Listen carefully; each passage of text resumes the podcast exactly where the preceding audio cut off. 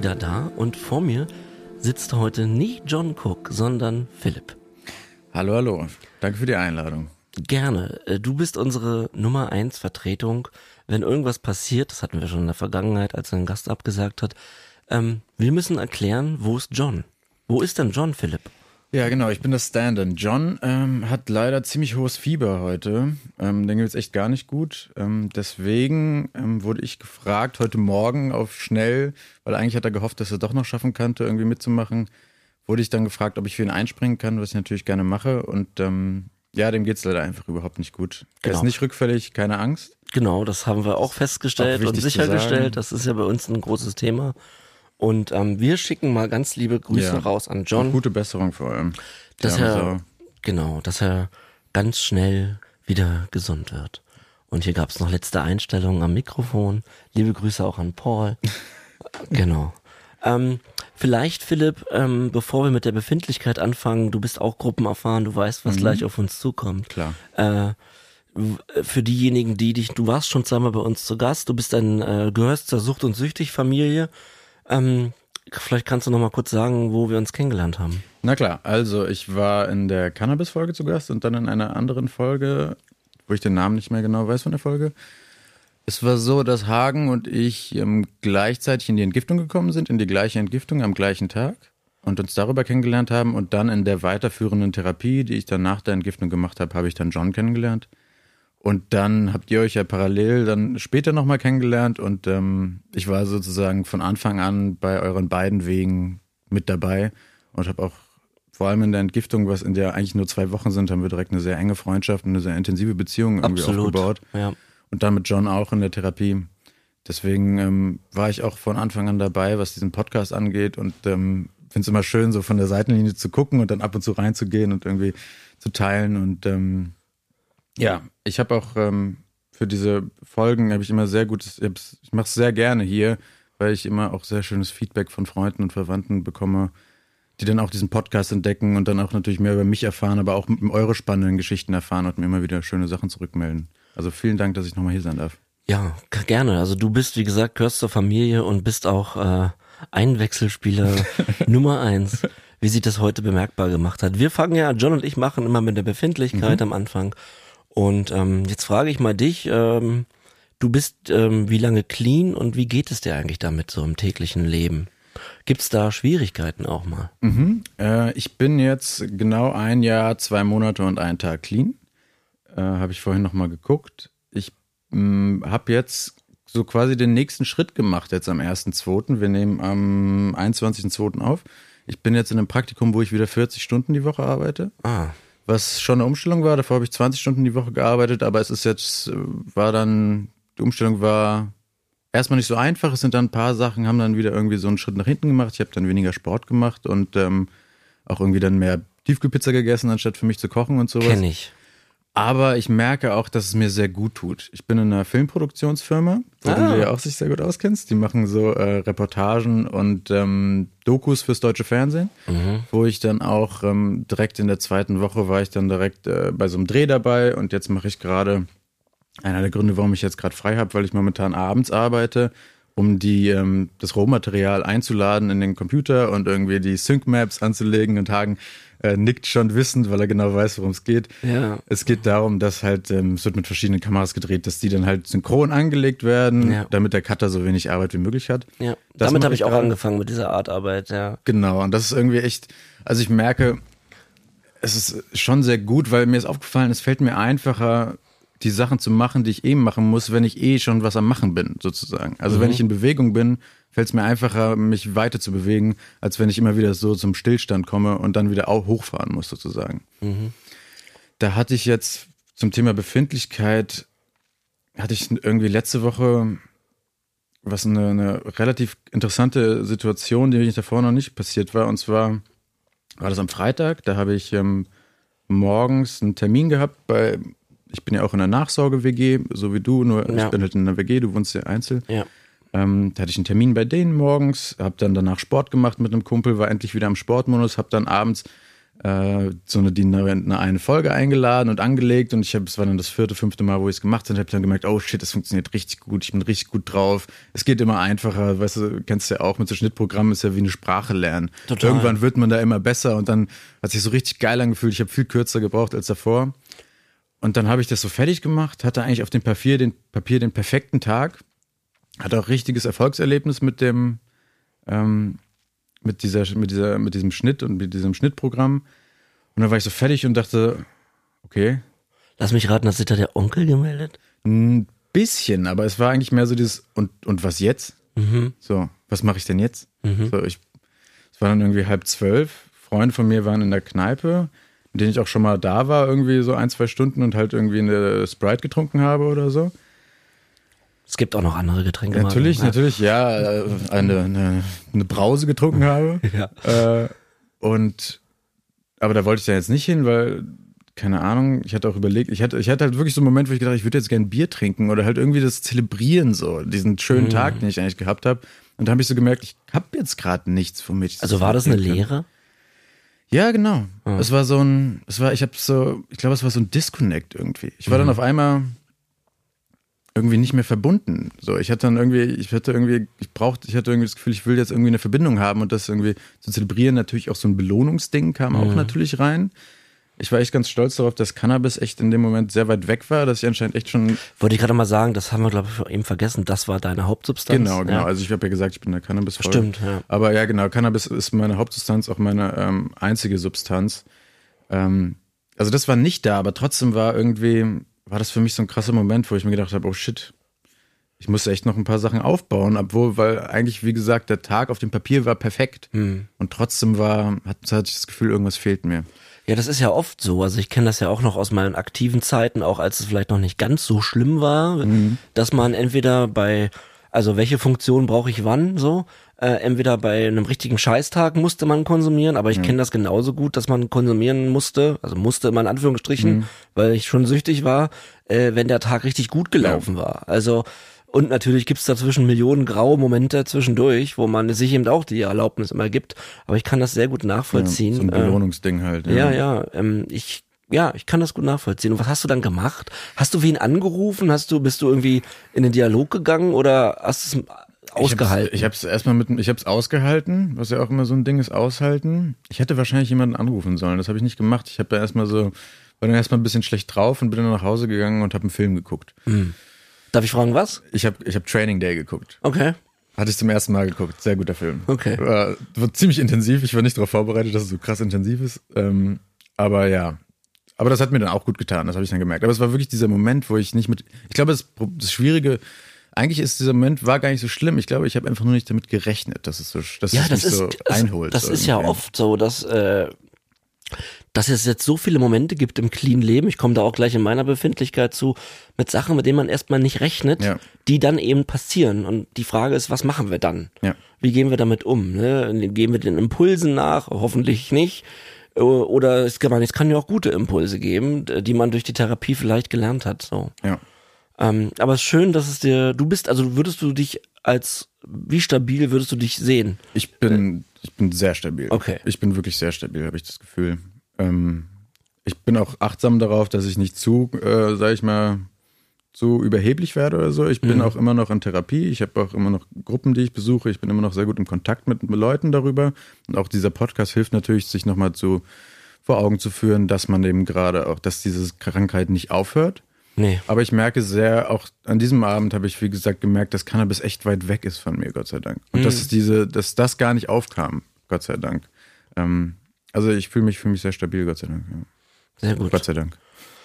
Ja, ähm, wie war's, wie war meine Woche? ähm, wie war denn deine Woche? ich bin äh, heute 288 Tage clean. Sehr gut, herzlichen Glückwunsch.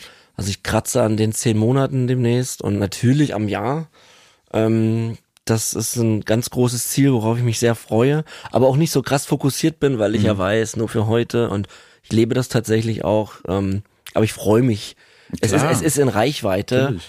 und das Jahr ist schon toll. Ähm, ja, die letzte Woche hatte ich ja gesagt, da war wieder ein bisschen Traurigkeit auch dabei, aber, aber ich bin stabil, ich muss das eben auch aushalten, meine Gefühle.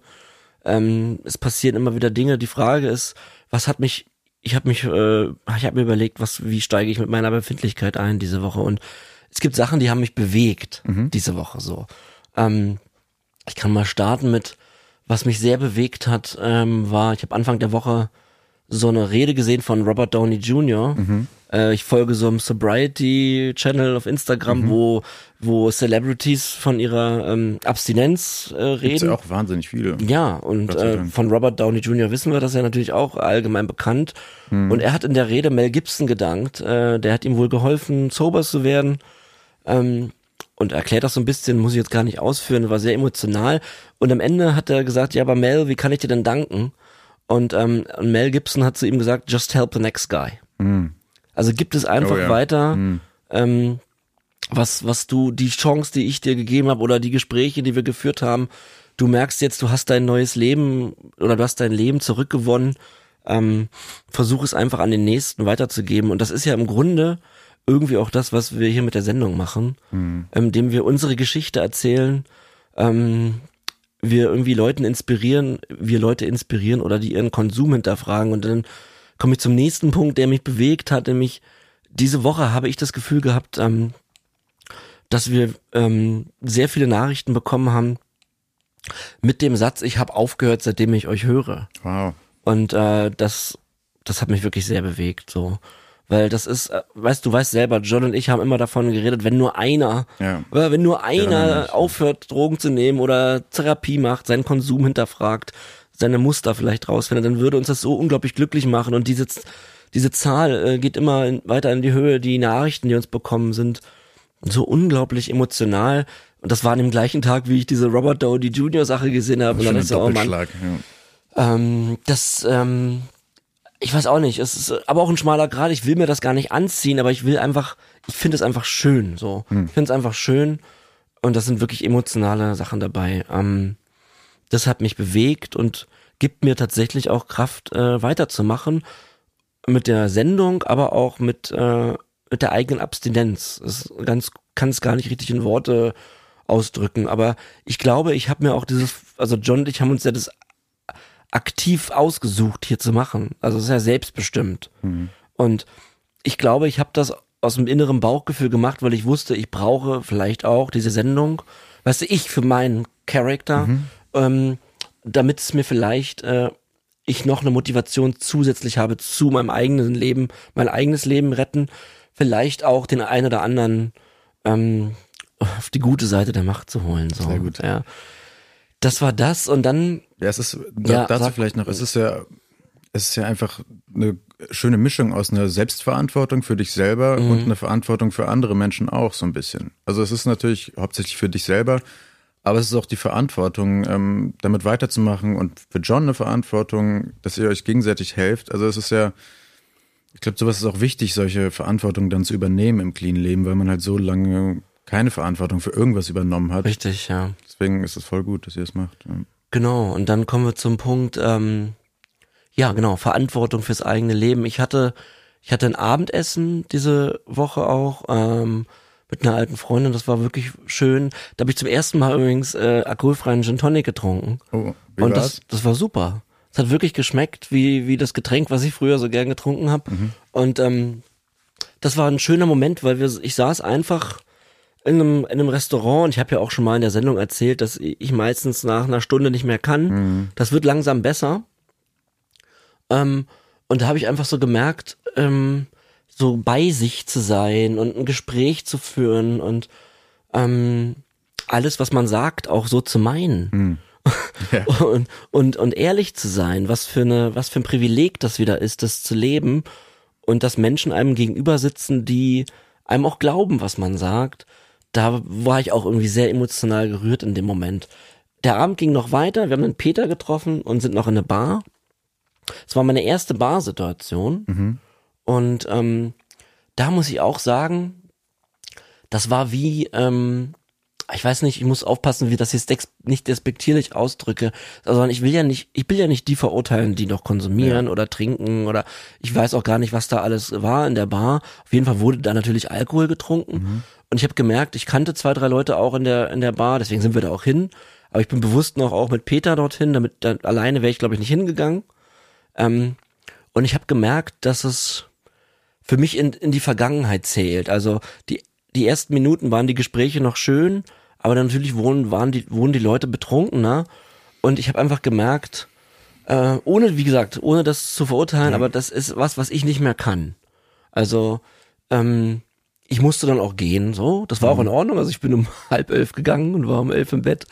Äh, aber ich habe halt wirklich gemerkt, wie ich ähm, das nicht mehr leisten kann, sondern also weil was ist eine Bar für ein Ort für mich?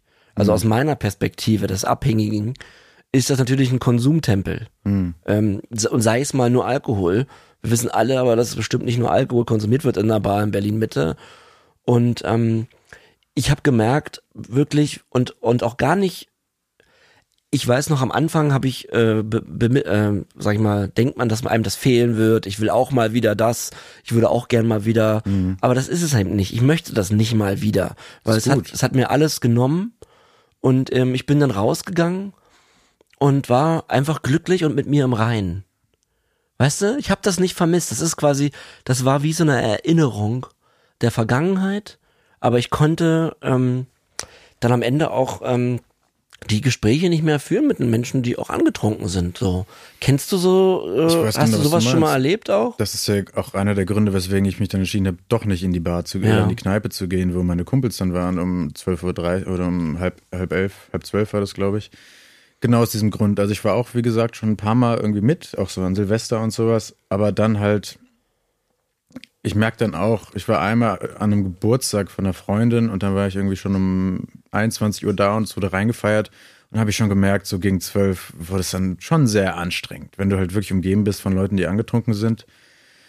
Das macht dann einfach keinen Spaß mehr. Also mir hat es dann einfach keinen Spaß mehr gemacht. Also ja. ich bin gerne mal dabei, so für ein, zwei Stunden am Anfang. Aber dann, ähnlich wie du, merke ich dann auch, okay, das muss nicht Genau, das meine ich, wie gesagt, nochmal wiederholt, überhaupt nicht despektierlich. Genau, verurteile ja machen, auch niemanden. Da ist auch, da ist jetzt auch keiner steil gegangen oder das war alles ganz normal. Mhm. Nur meine neue Perspektive ist halt eben, ähm, dass ich es so sehr genieße, endlich wieder komplett bei mir zu sein. Mhm.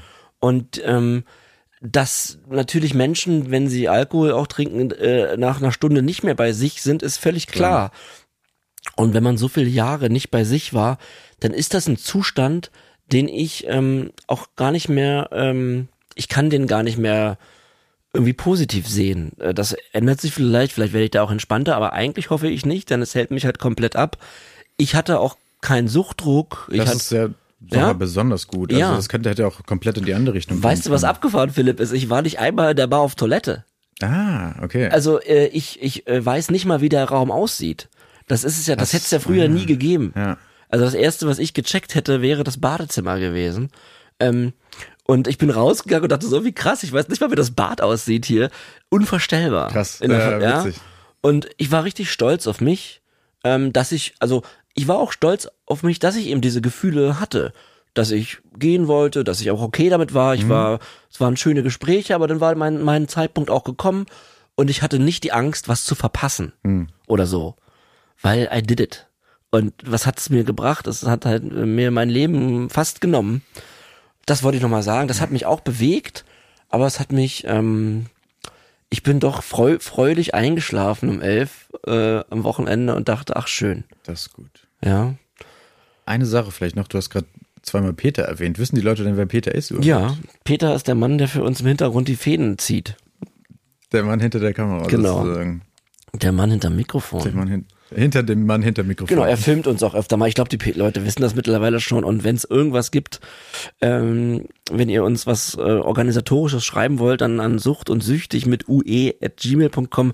Peter ist derjenige, der dann antwortet. Ich glaube, Philipp, ja. danke für diese Befindlichkeit. Danke dir, Hagen. Ähm, wir haben einen Gast in der heutigen Sendung und das ist der Tom. Hallo Freunde. Ähm, wie geht's dir, Tom? Ähm, mir geht's sehr gut. Ich bin super glücklich hier zu sein. Ähm, vielen Dank für die Einladung auf jeden Fall. Ähm, ich bin auch ein bisschen aufgeregt, muss ich sagen. Und ja, erstmal, es war, war schön, euch zuzuhören. Ihr habt echt äh, eine mega familiäre Stimmung hier. Es ist wirklich ganz schön, das zu erleben. Jetzt auch mal live mitzuerleben. Also ihr seid wirklich so nett, wie ihr euch über den Podcast anhört. Ich dachte, das ist, eigentlich ist Hagen ein Arschloch, wolltest du doch sagen. ja, nur John sieht anders aus. John hat Haare, würde die dahergekommen. Ich habe gedacht, also vom Bild her. Ja. Genau. Ähm, auch Philipp persönlich äh, kennenzulernen ist auch für mich toll, weil auch meine Hauptsubstanz, würde ich sagen, ist Cannabis und deswegen war für mich die Folge auch sehr, sehr ähm, besonders, das anzuhören. Eine der Folgen, die, die mich wahrscheinlich am meisten bewegt haben, einfach weil ich so viel von mir da drin wiedererkannt Mhm. habe. Ja. Genau. Ähm, Freut mich. wenn du magst, äh, genau, hast ja gerade schon gesagt, was deine Hauptsubstanz war. Könntest du nochmal sagen, mh, du bist noch relativ jung, du bist wie alt nochmal? Ich bin 23. 23, hast auch schon eine längere Drogenkarriere Ja. in Anführungsstrichen hinter dir. Kannst du uns noch mal kurz ähm, erzählen, wie du, wie dein Leben so ablief? Das, und später kommen wir dazu, was du heute machst, aber wie ist dein Weg rein gewesen in die Drogen? Kannst du uns da noch mal mitnehmen in die Zeitreise? Ja, ja, unbedingt. Also tatsächlich, wie meine Sucht angefangen hat, ist eine Frage, über die ich bis heute nachdenke, Mhm. weil ähm, ich glaube, das war ähm, auch in der Folge mit ähm, Felix, hieß er Felix? Felix Räuber? Ja, genau. Die Felix letzte Räuber. Folge? Ja, genau. Mhm. Da, da ging es auch darum, dass man teilweise ein Gefühl schon ein Leben lang mit sich trägt. was Ah, ja. man dann für- Diese Unruhe hat er beschrieben. Unruhe, genau. Ja. Das ist das Wort, was er benutzt hat. Ähm, und ich denke auch, dass man bei mir ganz früh schon Anzeichen erkennen kann für diese Anfälligkeit. Ähm, und auch meine ersten Kontakte zu wirklich starken Betäubungsmitteln hatte ich tatsächlich mit vier Jahren Hm. in einer ähm, Krankenhaus, ähm, in einem Krankenhausszenario, wo ich mehrere Operationen hatte als Vierjähriger und dadurch unglaublich stark betäubt war über Wochen. Ja. Mhm. Und dann Kannst du dich daran noch aktiv erinnern? An, es sind nur einzelne Bilder, aber Mhm. es sind tatsächlich meine ersten Erinnerungen, die ich habe und die Mhm. sind im Ah. Krankenhaus im Rollstuhl bewegungsunfähig quasi und äh, mit Schmerzen, die ich nicht verstehe, was ich glaube als Kind Klar. kaum zu verarbeiten ist. Ja. Mhm. Ähm, meine zweite Substanz war dann Ritalin, auch Klassiker nach ADS. Ähm, nach einer ADS-Diagnose habe ich in der fünften Klasse Ritalin bekommen. Kannst du noch mal kurz ADS äh, erklären, für die, die es nicht wissen? Ich bin da auch nicht ganz so äh, firm. Tatsächlich, ich glaube, ausgesprochen ist es Aufmerksamkeitsdefizitsyndrom. Mhm. ähm, was sich bei mir vor allem damit geäußert hat, dass ich dem Unterricht nicht gefolgt bin, sondern lieber aus dem Fenster geguckt habe. Heute, Konstant. also ich hatte meine Fantasiewelten, die waren zwischen Harry Potter und Aragon und Fantasy-Romanen und Sehr gut. da habe ich gelebt im Unterricht und so. Ich habe mir das Da vorgestellt. lebt Philipp heute noch täglich, ja. Wenn er nicht gerade ins Mauks Einöde irgendwie. Ja. Genau, also ähm, das sind die Welten, in denen habe ich irgendwie gelebt in der Zeit und habe aus dem Fenster geguckt, habe mir die wildesten Sachen vorgestellt. Mhm. Und tatsächlich auch in den Fächern, die ich halt langweilig fand. Also heute denke ich, das Schulsystem hat viel damit zu tun, dass es mich einfach nicht erreicht hat oder dass ich es einfach nicht als spannend wahrgenommen habe, oft. Ähm, genau, also das weiß ich auch. Heute, heute ist ADS kein Thema mehr in meinem Leben. Das war tatsächlich nur im Schulsystem so. Und das wurde damals behandelt mit Ritalin. In welchem Alter hast du das dann bekommen? Das war mit zehn Jahren. Ach, krass. Ja, also Do Dopamin ist ja generell, ich denke immer an Konzentration. Es ist Konzentration als Pille. Mhm. Also das kann für jemanden, der träumt, ist Konzentration, dass er auch wieder in den Moment kommt. Und für jemanden, der total überdreht, ist Konzentration, dass er sich eben beruhigt und äh, sich fokussiert auf den Moment, ja. Ja. Fünfte Klasse hast du gesagt. Fünfte Klasse war das. Also ja. mit zehn. genau, mit zehn Jahren. ja dann erzähl mal, erzähl mal weiter. Wie, wie lange hast du das dann genommen und hat sich, Genau, ähm, hast du da irgendwas, du hast, glaube ich, vorhin erzählt, du hast dann selber das anders genommen. Da darf ich da nochmal später, nachfragen. ja. Ja.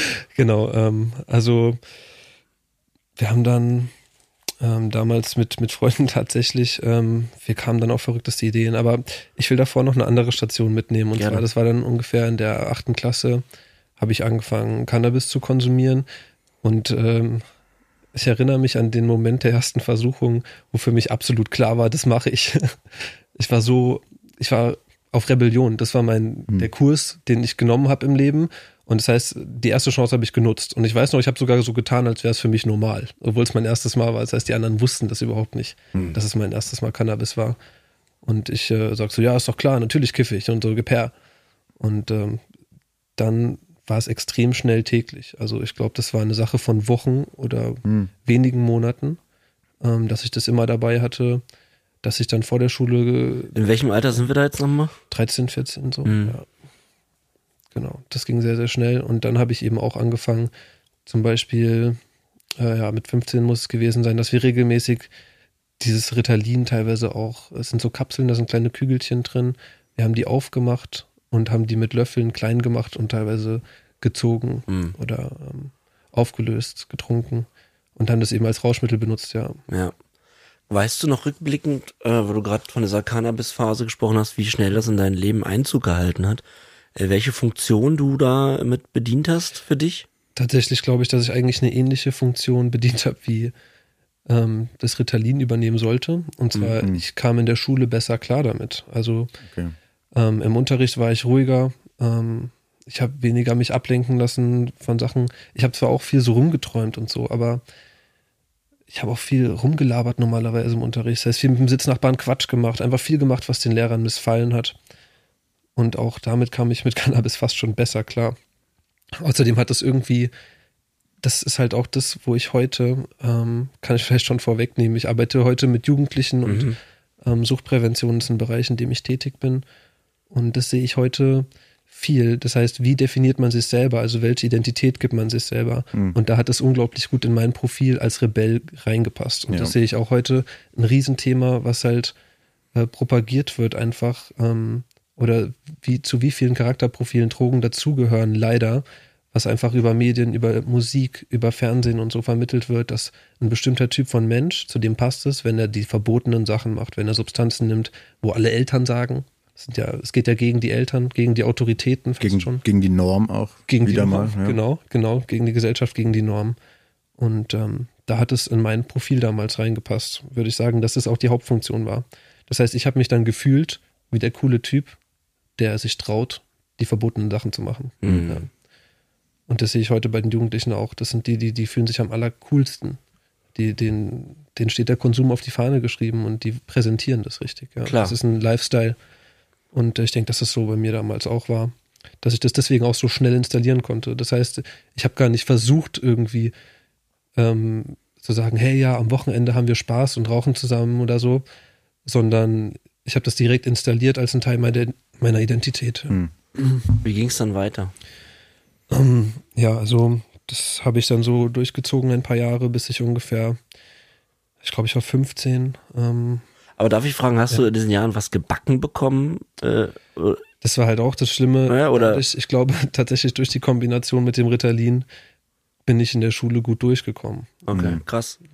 Also immer so ein Dreierschnitt, aber Ja. ähm, Nichts, wo dann Leute aufmerksam geworden sind und mal gefragt haben, was passiert eigentlich bei dem sozusagen. Naja, natürlich. Also so Leute gab es schon, natürlich die Eltern als allererstes, ähm, die was merken, aber ich habe es immer verharmlost. Also Klar. Dann war auch natürlich, ja, es gehört vielleicht zur Jugend dazu. Und so Gedanken kommen dann auch, soll man ihn einfach lassen? Vielleicht ist es eine Phase. Mhm. Man macht seine Erfahrung und ich habe es immer runtergespielt natürlich. Und habe auch selber zu dem Zeitpunkt noch nicht an Sucht gedacht. Würdest du aber rückblickend sagen, da war schon eine Abhängigkeit vorhanden, bei dir relativ schnell? Ja, ja auf jeden Fall. Ja. Ja. Deswegen, ich denke auch, ähm, die Folge mit dem Felix Räuber fand ich sehr spannend, weil ich glaube, dass der Abhängigkeitscharakter, wie gesagt, schon viel länger da war. Mhm. Und dass ich deswegen sofort eine Abhängigkeit entwickelt habe. Das heißt, ich habe das, was ich vorher hatte, auf diese Substanz draufgepackt. Und deswegen konnten andere Menschen in meinem Umfeld, hatten ein viel gesunderes Verhältnis zu dieser experimentell jugendlichen Phase. Das ist bei mir ja ganz Ja. genauso. Also als die Substanz in mein Leben kam, hat sie ja auch dieses, äh, ähm, diesen, diese, diesen Mangel an Selbstliebe auch komplett gedeckelt bei mir. Und ich war ja auch direkt abhängig, Ja. muss ich rückblickend sagen. Also da gab es ja keine dazwischen Experimentierphase. Ich habe ja, ich habe ja nie wieder weggelassen dann. Ja, ja. Ja. Also sorry, wollte ich noch mal kurz, also ich kenne das Unbedingt, ja. ganz, ganz deutlich, wenn man das Gefühl hat, krass, jetzt rückblickend, als die Substanz da war, war sie danach nie wieder weg. Mhm. Ja. Das ist schon ähm, eine klassische Suchtkarriere auch irgendwie. Mhm. Das ist nicht bei jedem so, aber bei einigen, wenn, wenn so eine Funktion so direkt erfüllt wird. Ja. Mhm. Ja.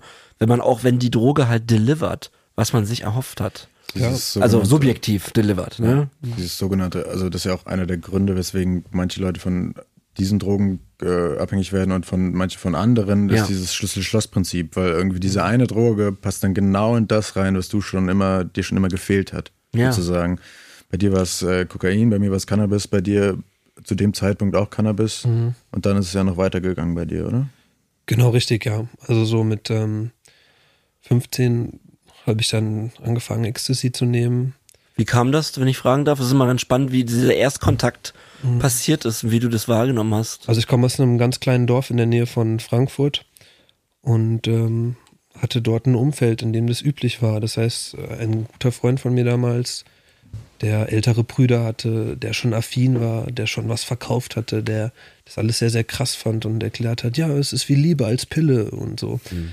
Also es war quasi einfach um dich rum. Es war da, ja, ja, es war einfach da. Es war präsent und auch da war es letztlich ähnlich wie bei Cannabis. Ich habe die Chance sofort genutzt. Also die Tür hat sich aufgetan, andere haben sich weggedreht vor der Tür. Die haben die Tür mhm. auch aufbekommen und haben gesagt, nee, sowas würde ich nicht machen. Das ist meine Grenze. Ja, ich spreche oft nicht, von ja. dieser Matrix-Situation, weißt du, diese Entscheidung mit Morpheus und Neo. Mhm. Nimmst du die äh, rote Pille oder die blaue oder die grüne? Was, was, rot oder blau, ja. Rot oder blau. Und da habe ich oft schon in Therapie drüber gesprochen, dass ich, was Kokain angeht, oder gut, ich habe anderen Sachen auch, aber ich war auch immer jemand, der die rote Pille genommen hat.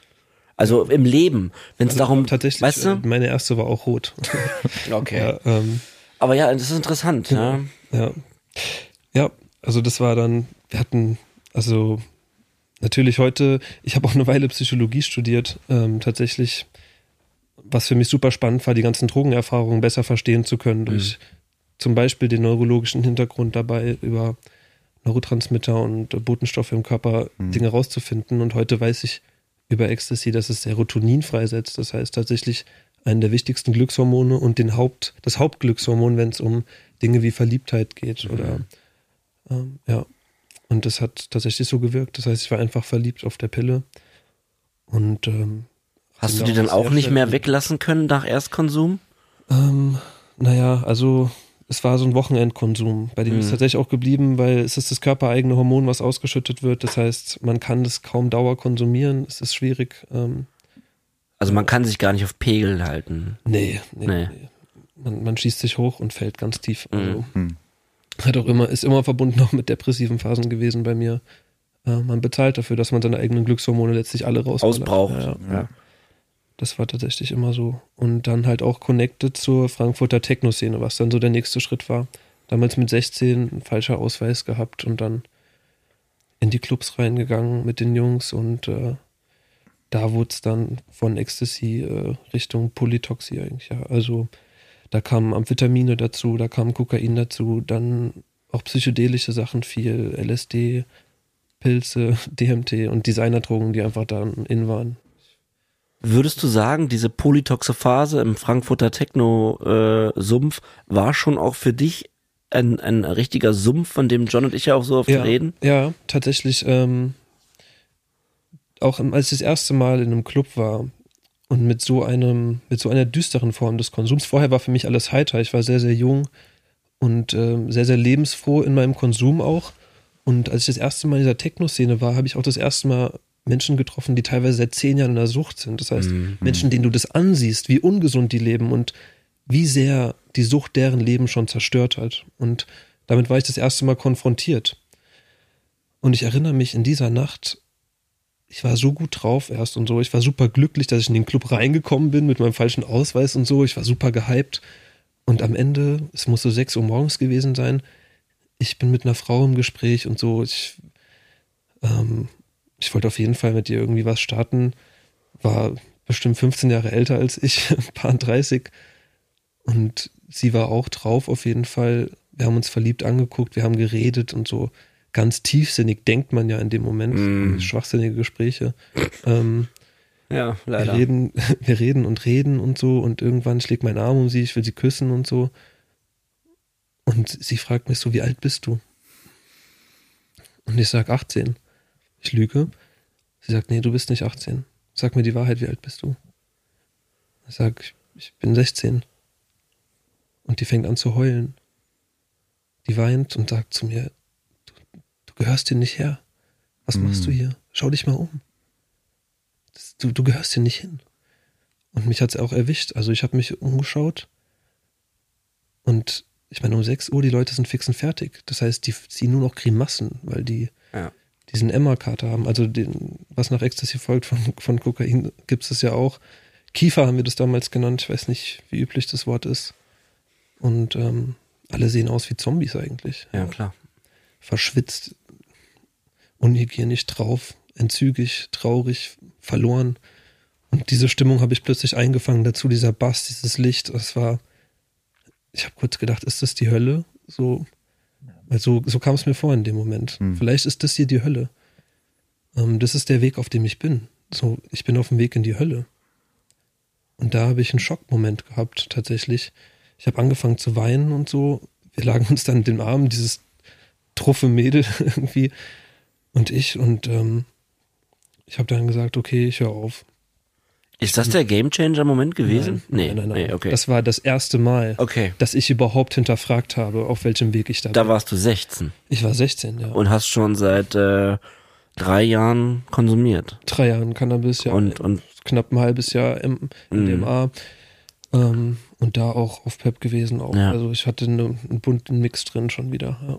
Und ähm, du beschreibst den Moment sehr bildlich und ich fühle komplett mit dir. Das ist, ähm, das, du hast den auch immer noch so krass gespeichert, ne? ja, weil das war noch nicht mal das Ende tatsächlich. Das Mhm. war der Moment, ist dann weitergegangen. Ich bin dann sofort rausgegangen, nach Hause gefahren. Also nicht nach Hause, sondern tatsächlich zu meiner damaligen Freundin, deren Eltern beide, ähm, ich, ich weiß das Wort, halt- oder dann sage ich es nicht, ähm, heroinabhängig ähm, waren, zu dem Zeitpunkt auch schon clean von Heroin waren, aber auch Amphetamine genommen haben, gekifft haben.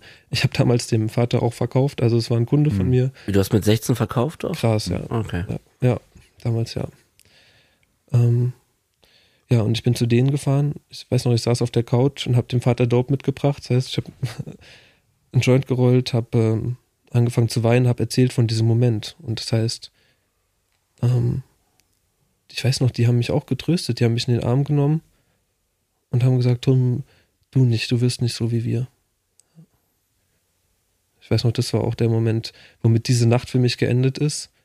Und äh, das Krasse war, ich habe es denen geglaubt. Das heißt, ich habe dann gesagt, okay, stimmt, ich bin ganz anders. Ich, ich bin irgendwie besonders und so. Ich komme da raus und ich erweitere mein Bewusstsein damit nur und sowas. Das waren auch so, Mhm. Äh, was der Onkel teilweise für Sprüche Klar, das sind auch die überheblichen Drogengedanken, Genau. die einem ja auch Ja. irgendwie das Ganze wieder rechtfertigen Genau, wollen. Weil es das muss ja, auch extrem schnell wieder hingekriegt. es, es muss ja auch irgendwie dann trotzdem weitergehen. Ne? Genau, Du hast zwar diese absolut. Erkenntnis jetzt Mhm. bekommen, aber eigentlich bist du ja nicht so wie die anderen. Genau. Ne? Auch, das heißt, also für mich wirkt es halt schon so krass, dass du damals schon so tief in der Sucht war, dass selbst so ein einschneidender, wie man jetzt immer noch spürt, der dich immer noch so krass bedrückt hat, dieser Moment, selbst dieser einschneidende, unglaubliche Moment nicht gereicht hat, zu einer wirklichen Umschwung zu führen. Ja, ich, ich habe bestimmt irgendwie dann zwei Wochen die Droge weggelassen oder nur gekifft dann und habe gedacht, ich lebe jetzt nur natürlich oder so.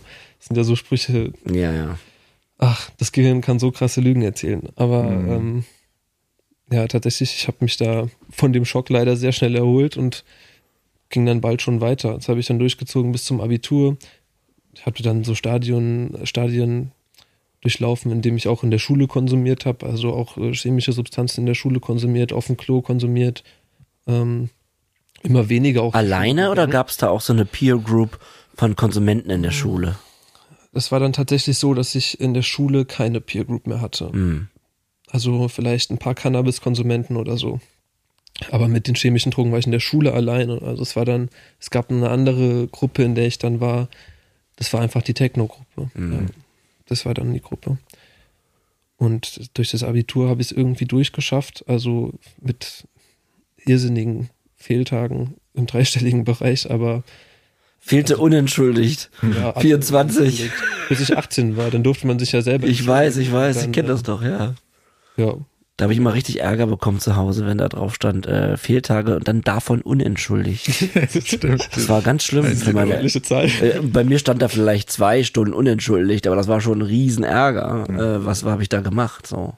Ich glaube, bei mir standen 100 oder Ja, ja, ich kenne die Kollegen auch mit, mit 85 unentschuldigten Stunden. So. Und das war auch wie ein Ranking. Also wir haben es verglichen auf dem Schulhof. Mhm. Das ist dann krass. Man kann, wird ja trotzdem versetzt. Ich weiß gar nicht, ob es da irgendeine Deckelung gibt Ja, bei diesen Ich glaube irgendwann schon. Aber 50 Prozent ist tatsächlich das Mindest. 50. 50 Prozent ist die Mindestanwesenheit. Da kannst du aber ja viel fehlen. Ja, ja. Also zumindest haben wir uns das damals gesagt. Achso, das war so der, das der, verbürgen hier jetzt auf dem Podcast. Aber das hat, das, war hat mir der- geglaubt. der Street Talk auf dem Schulhof Genau. war 50. Das heißt, wir mussten so drei Tage die Woche da sein. Und dann haben wir gesagt, oh, ich habe Ah, diese krass. Woche nur zwei, da muss ich nächste Woche vier, oh nein. Ja, krass. Und so haben wir rumgerechnet. Also das Mhm. war total absurd. Ja. Genau, und dann habe ich bis zum Abi meinen Konsum relativ hart durchgezogen. Ähm, und dann habe ich gedacht, so geht's nicht weiter. Und habe dann das erste Mal, ähm, also ich habe schon, ich muss sagen, ich hatte da schon ein starkes Bewusstsein für meine Sucht. Also ich, mir war da schon klar, ich habe ein Problem. So. Und Also jetzt bist du quasi so 18 ungefähr, ne? Also Genau. zwei Jahre Genau. nach diesem äh, Club-Moment. ja, Nur sagen wir mal in der Timeline. Äh, und das, das finde ich interessant, weil das ist äh, bei mir ja überhaupt nicht passiert. Mhm. Zum Beispiel. Ja. Also das habe ich ja äh, wirklich erst nach 13 Jahren Konsum vielleicht, weil ich habe für mich war vorher immer klar, äh, ich habe das alles unter Kontrolle. Mhm. Also der Onkel konnte mich total ähm, überzeugen davon, dass ich kein Problem habe. Also es hat immer funktioniert. Ich weiß nicht, wie war das bei dir, Philipp? Das, ich muss sie kurz einhaken, weil das ist ein interessanter Punkt. Wann, bei, wann beginnt bei jedem so ein Gefühl für, ich habe vielleicht eine Krankheit? Oder ich meine, ich wusste von dieser Krankheit auch gar nichts. Oder hab mich das. Es gab auch keinen in meinem Umfeld, der ein Problem hatte mit Kokain. Zumindest wurde das nie thematisiert. Weißt du, was ich meine? Keiner hat gesagt, oh, ich hab. Also es war nicht Thema. Ich glaube, angefangen, ich, ich hatte es, glaube ich, auch mal erzählt, so das erste Mal, wo ich mir gedacht habe, oh shit, ich glaube, ich, ich habe wirklich ein Problem, war, als mein einer äh, bester Kumpel ähm, aufgehört hat zu konsumieren und gesagt hat, ich muss mal eine Pause machen. Und ich dann gemerkt habe, oh, ich kann keine Pause machen. So, das war, glaube ich, so der erste, wo ich gemerkt habe. Und dann habe ich In dann, welchem Konsumjahr war das? das war, äh, also so regelmäßiger Konsum war das, glaube ich, Jahr vier oder sowas. Oder drei oder vier. Und dann habe ich, ich habe vor kurzem, man kann ja seine Verläufe angucken bei YouTube und sowas. Und ich habe ja auch immer wahnsinnig viel YouTube konsumiert. Und ich habe dann irgendwas gefunden. Ich weiß gar nicht mehr, wie ich drauf gekommen bin. Oder ich hatte irgendwie, ein, wurde, mir wurde ein Video vorgeschlagen, was ich irgendwann schon mal angeguckt habe, was ich irgendwie vor zwei, drei Jahren in der Sucht geguckt habe, wo es um Sucht ging. Ah. Und wo ich, also ich wusste, glaube ich, ich hatte auch, ich glaube, es war auch irgendwie sowas von einem Sober, ich- vielleicht von Jamie Lee Curtis, die ja auch irgendwie sehr offen, offen darüber spricht, dass sie ähm, eine Abhängigkeitserkrankung hat, wo sie irgendwie erzählt, oder Anthony Hopkins, oder irgendwie sowas war das, wo ich das schon mal angeguckt hatte und mir gedacht habe, oh shit, Alter, ja, ich muss da irgendwas machen, irgendwas funktioniert nicht richtig, aber dann den Schritt zu machen, hat dann noch echt viel länger gebraucht. Also ich glaube, es war auch dann, ich hatte eine ganze Weile, hatte ich eine, ein Bewusstsein dafür, dass ich eine Abhängigkeit habe. Also, beziehungsweise ich habe ja immer so konsumiert, dass ich möglichst nichts über mich nachdenken muss. In den paar Momenten, wo ich, habe ich dann das gemerkt, oh shit, ich glaube, ich habe eine Abhängigkeitserkrankung und dann ganz schnell wieder unterdrückt und dann ganz schnell weggedrückt und bloß nicht drüber nachdenken. Aber es war dann immer, es war, glaube ich, immer wieder da und es war noch einer der Sachen, die dazu kamen, die ich auch weggedrückt habe. Ja. Das hat dann noch den Konsum noch mehr erhöht wahrscheinlich. Deswegen finde ich so spannend, Tom, was du sagst, dass du dir dessen so bewusst warst. Wie, Ja. Erzähl mal, wie du dann damit umgegangen bist. Ich meine, warst du dann auch schon isoliert irgendwie, alleine? Also da, das kam auch ähm, schrittweise tatsächlich, weil meine Gruppe in meinem Dorf und sowas, wir haben, wir haben nur konsumiert zusammen. Das war unsere Gemeinsamkeit. Und Hm. Ich habe dann gemerkt, so fuck, weißt du, das Problem habe nicht ich, das haben wir. Das heißt, ich muss entweder raus aus dieser Gruppe oder wir müssen alle zusammen aufhören. So, das war irgendwie mein Gedanke. Und dann ähm, habe ich es erst versucht, alle zu motivieren und so. Ich habe mal eine Rede gehalten mit Joint in der Hand, muss man sich vorstellen. Mit der Hand, ja Leute, wir müssen aufhören und so, merkt es nicht und so. Das ist doch voll übel und so. Wir sind nur noch am Kiffen, wir machen überhaupt nichts. Und das war auch eine Sache, die mich immer sehr gestört hat. Diese Ja. Unproduktivität. Also so, ah, ich höre Musik von Menschen, die müssen, seitdem die sechs waren, irgendwie die ganze Zeit geübt haben. Aber ich kann gar nichts. Ich habe nichts geübt. Ich Und du konntest dich dann auch daran nicht alabern. Ne? Na, Man redet hat auch immer diese Gespräche über wie toll was ist und so. Nee, also, so- also hat mich überhaupt nicht überzeugt. So. ja. Ich war die ganze Zeit dann, ich war einfach unzufrieden, wie unproduktiv und langweilig wir als Gruppe waren. Ja. Und dann irgendwann habe ich versucht aufzuhören und so. Das heißt, ich habe dann ab und zu auch mal drei Tage geschafft oder sowas. Das heißt, ich habe dann bin dann zu Hause geblieben und habe halt YouTube oder Netflix geguckt oder so und gezockt mehr und war dann stolz, dass ich drei Tage nicht gekifft habe. Aber also ich war weit weg davon, produktiv zu werden, kreativ zu werden. Ich habe bestimmt auch ab und zu mal so angefangen, Geschichten zu schreiben oder irgendein Gedicht oder ein Lied versucht oder so, aber sofort wieder aufgegeben, weil ich konnte nichts. Ich habe nichts geübt und ich hatte auch nicht die Kraft zu üben und an was dran zu bleiben. Das war in dem Zustand, in dem ich damals war, nicht möglich. Und das heißt, selbst wenn ich dann irgendwie zu Hause ein paar Tage durchgehalten habe, sobald ich bei den Jungs war wieder, hieß es ja hier, ähm, ich habe heute Geburtstag, rauch mal mit und so. Ich so, nee, ich will doch gar nicht kiffen. Und so, ja, komm, jetzt stell dich nicht so an. Und ich merkte nicht, wir sind süchtig. Und so, doch, doch, was machst denn du hier für ein Drama wegen Sucht oder was hier? Und äh, das haben wir als Gruppe einfach nicht ernst genommen, das Thema. Und Hm. dann, ja, dann kamen bei mir so Ausreden wie, ja, komm, das eine Mal schadet jetzt auch nicht und so Sachen. Klar. Und dann kann ich das Maß ja halten und ähm, habe dann immer wieder sofort Rückfälle gehabt. Also es ging immer sehr, sehr schnell. Und ähm, ja, eigentlich bis nach dem Abi, ja, war das dann so. Also mit 18 hatte ich die Schnauze richtig voll auf jeden Fall.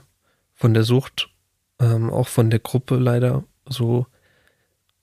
Äh, und das war halt krass, weil da war die Isolation so stark, kam dann in dieser Phase, weil ich wollte nicht zur Gruppe, die ziehen mich in die Drogen. Ich wollte nicht weg von der Gruppe, weil da bin ich alleine und die ganzen, ich sag mal, die Menschen, die mit Drogen nichts zu tun haben, die haben mich ja auch nicht verstanden in dem Kampf, den ich habe. Ja, klar. Und das heißt, zu denen konnte ich mich auch nicht relaten. Mhm. Und das war die einsame Phase, würde ich sagen, die aber auch nicht lange ging bei mir tatsächlich. Ähm, ich war sehr, sehr einsam auf jeden Fall, ein paar Monate und habe halt sehr viel so einfach am Computer verbracht und ähm, an der Playstation, bis ich dann, ich habe auch viel gekifft in der Zeit auf jeden Fall, also ich hab, war halt nicht clean in der Zeit. Ich Ja. habe dauernd Mhm. konsumiert, aber halt alleine dann, weil ich keinen Bock mehr auf die Gruppe hatte. Das war alles, ich habe was Neues gesucht. Ich war nach dem Abi, ich wusste, jetzt entscheidet sich meine nächsten Jahre, vielleicht mein ganzes Leben Mhm. an dieser Schwelle. Und bin dann in einem Entzug, also ich weiß nicht, vielleicht kennst du das auch als Cannabis-Konsument, ähm, wenn man aufhört zu kiffen, dass man so eine Tatkraft bekommt plötzlich. So, es hält nur zwei Wochen oder so, aber so, eine, Hm, ich so- weiß, was du meinst. so Ja. ein Schub irgendwie. Ich hatte das sehr selten. Einmal, glaube ich, hatte ich das wirklich. Aber ich habe dafür einfach zu, zu wenig Pausen gemacht, ehrlich gesagt.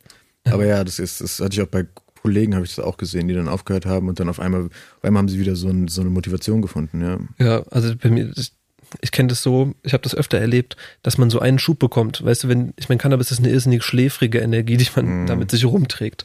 Und wenn die sich so zurückzieht, dann plötzlich so, hä, oh, das Leben ist so bunt und so. Und ich habe mich dann so richtig reingeschmissen ins Leben und so, habe ähm, dann so einen Impro-Theaterkurs besucht in so einem Theater in Wiesbaden, was äh, bei uns um die Ecke ist, also mit dem Bus gut angebunden. Und ich hatte nie Interesse an Theater vorher, nie. Aber lass mich noch kurz einhaken, wegen der Timeline. Sind, Ja. Ist das schon der Moment des letzten Konsums? Also ist das der Moment, wo du selbst entschieden hast, ich höre jetzt auf? Also da habe ich auch einmal entschieden, dass ich aufhöre. Ah, okay. Ich hatte okay. noch einen Rückfall danach. Okay, okay, aber, Aber das war, ja, weil ich wollte noch mal kurz nachhaken, wie Mhm. du, wie du zu diesem Moment alleine kamst, weil ich hätte es ohne Entgiftung und Therapie niemals geschafft. also Und wie, wie, wie hast du dein, deine Gedankenmuster irgendwie in die Richtung drehen können, ich höre jetzt auf? Also man muss ja erstmal diesen Wunsch haben. Ne, wir reden ja oft davon, äh, Abstinenzwunsch und dann Abstinenzentscheidung und so weiter. ja, ja. Wie kam es zu dem Abstinenzwunsch? Also den, ich glaube, das ist tatsächlich, dass ich meinen Konsum verlinkt habe zu meiner unproduktiven Lebensweise. Mhm. Das heißt, ich hatte den Wunsch, etwas zu erschaffen und gut in was zu werden. Das Okay. heißt, wahrscheinlich habe ich mich auch biografisch auseinandergesetzt mit Menschen, die ich bewundert habe. Mhm. Und das ist tatsächlich bis heute einer der stärksten Kräfte, die auf mich wirken, sind Idole und Menschen, die ich bewundere. Hm. Und wahrscheinlich hatte ich das damals schon und habe dann gesehen so, hey, guck mal, der, der übt sein Leben lang schon Gitarre. Ich kann keine Gitarre spielen, weil ich es nie geübt habe. Mhm. Und so, ich wollte dann Musiker sein, ich wollte auch Schriftsteller sein, ich wollte vielleicht auch Schauspieler sein, aber ich hatte nichts damit zu tun. So, ähm, und das war mein Wunsch tatsächlich, was zu machen irgendwie. Einfach, ich will was auf die. Kette kriegen. Genau, ja, ja. Ja.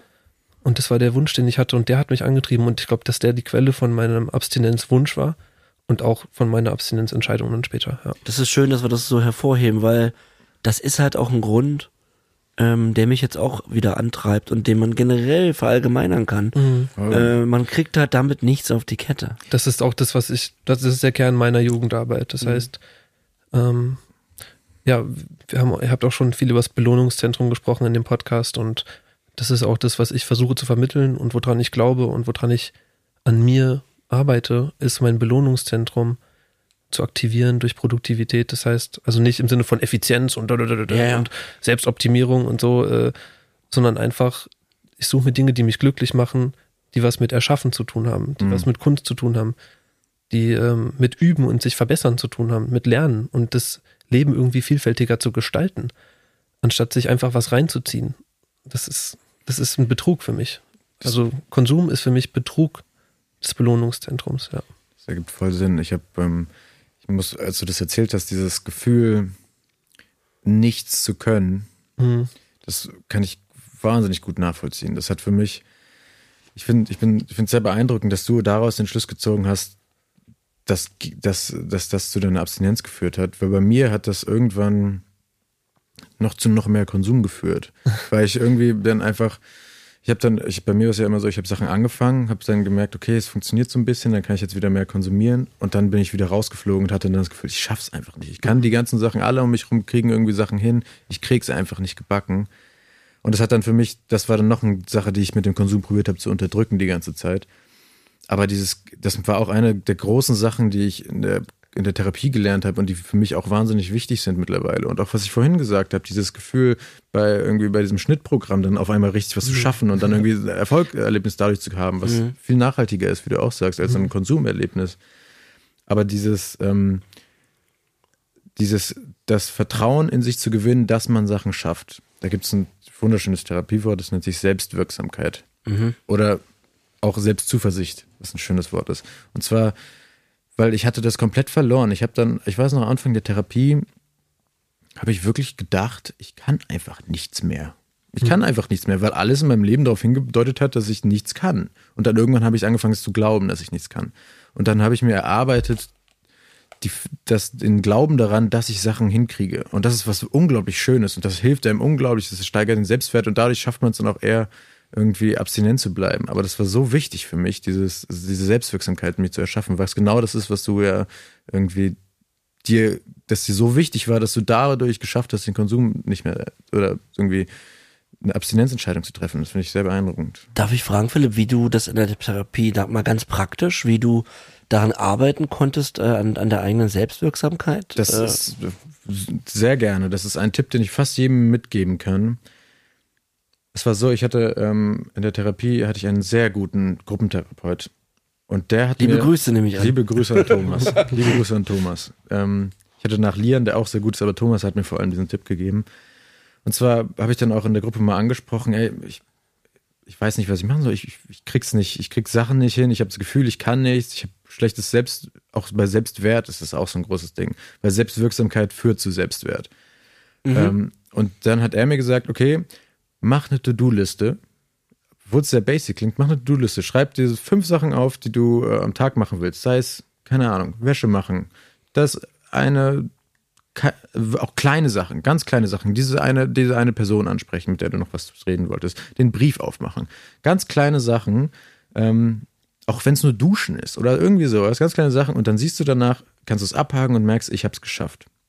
Und dann irgendwann merkst du, ich kann, ich schaffe Sachen, die ich mir vornehme. Und dann, wenn, auch wenn du Sachen nicht schaffst, dann verschiebst du auf den nächsten Tag und aber machst dann sie kannst, dann. dann kannst du dann aber abhaken. Und machst sie dann. Ja. Und wenn du das eine Weile gemacht hast, merkst du irgendwann, auch wenn ich Sachen heute nicht schaffe, heißt das nicht, dass ich nichts wert bin und sowieso nichts kann und ich ein verdammter Versager bin, Mhm. sondern das heißt, ich werde sie morgen machen. Und dann irgendwann glaubst du daran, dass du sie, auch wenn du sie heute nicht geschafft hast, sie morgen machst. Und das äh, macht ja auch keinen Druck dann, weil du weißt, ich habe es ja schon in der Vergangenheit auch dann morgen. Genau. Aber das ist ja auch ein Problem mit, ich mach's morgen, ist ja auch für Das viele ist das ein Ganze, das Problem. war für mich auch ewig Ja. ein Problem. Aber wenn du, wenn du immer wieder merkst, das ist auch so ein Übungsding, wenn du Mhm. immer wieder merkst, dass du Sachen schaffst, die du dir vornimmst, kommt es dir irgendwann nicht mehr so unmöglich vor, Sachen zu machen, die du dir vornimmst. Mhm.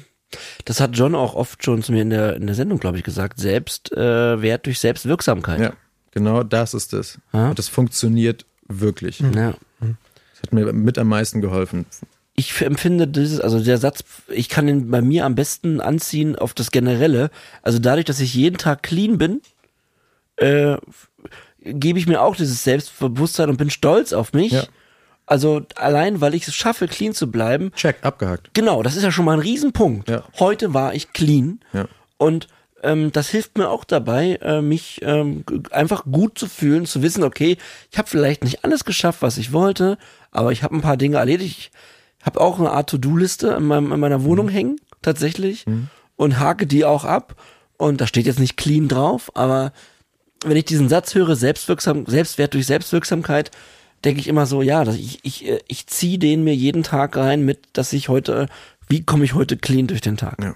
Und das äh, macht mich auch glücklich. Voll. Ja. Voll, das bringt voll was. Und auch genau, also das ist ja auch, und dann hast, also du hast dann für dich herausgefunden, dass es, ich, ich will diese Selbstwirksamkeit haben. Ja. Und ja. das hat dann dazu geführt, dass du dir überlegt hast, ich muss mit dem Drogen aufhören. Hast du es dann auch direkt geschafft oder wie hat das funktioniert? Genau. Ja, also ähm, ja, also wie gesagt, ich habe dann in dem einen Entzug, in diesem Schub an Tatkraft, den ich dann aus dieser, Mhm. ähm, aus diesem Entzug bekommen habe, ähm, bin ich in diesen Impro-Theater-Workshop gegangen. Das war so ein Dienstagabend damals in Wiesbaden im Galli-Theater heißt es. Ähm, und hatte dort meinen ersten Bühnenerfolg, würde ich sagen. Heute, ich werde wahrscheinlich im Boden versinken, wenn ich es heute nochmal sehen müsste, was ich da gespielt habe, aber damals war es toll. Also, Also so, du bist zu diesem Workshop gegangen Workshop- und hast da gespielt. Du hast dann auch, bist dann auch aufgetreten. genau, der findet wöchentlich statt. So jeder, der kommt, der spielt auch. Das heißt, äh, Und in dieser Phase konntest du schon nicht mehr, also hast du aufgehört zu konsumieren. ich war also eine Woche clean. Okay. Ja, hab geraucht, aber noch wie ein Schlot und hab dann auch danach da getrunken und Mhm. ähm, vieles peinliches Zeug erzählt, was mir dann auch noch Jahre danach erzählt wurde dauert.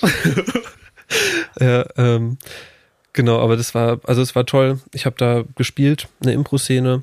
Ich weiß gar nicht mehr was, aber danach hat ähm, eine Mitarbeiterin des Theaters hat mich eingeladen, in einer Jugendgruppe teilzunehmen, die sich am Tag danach getroffen hat.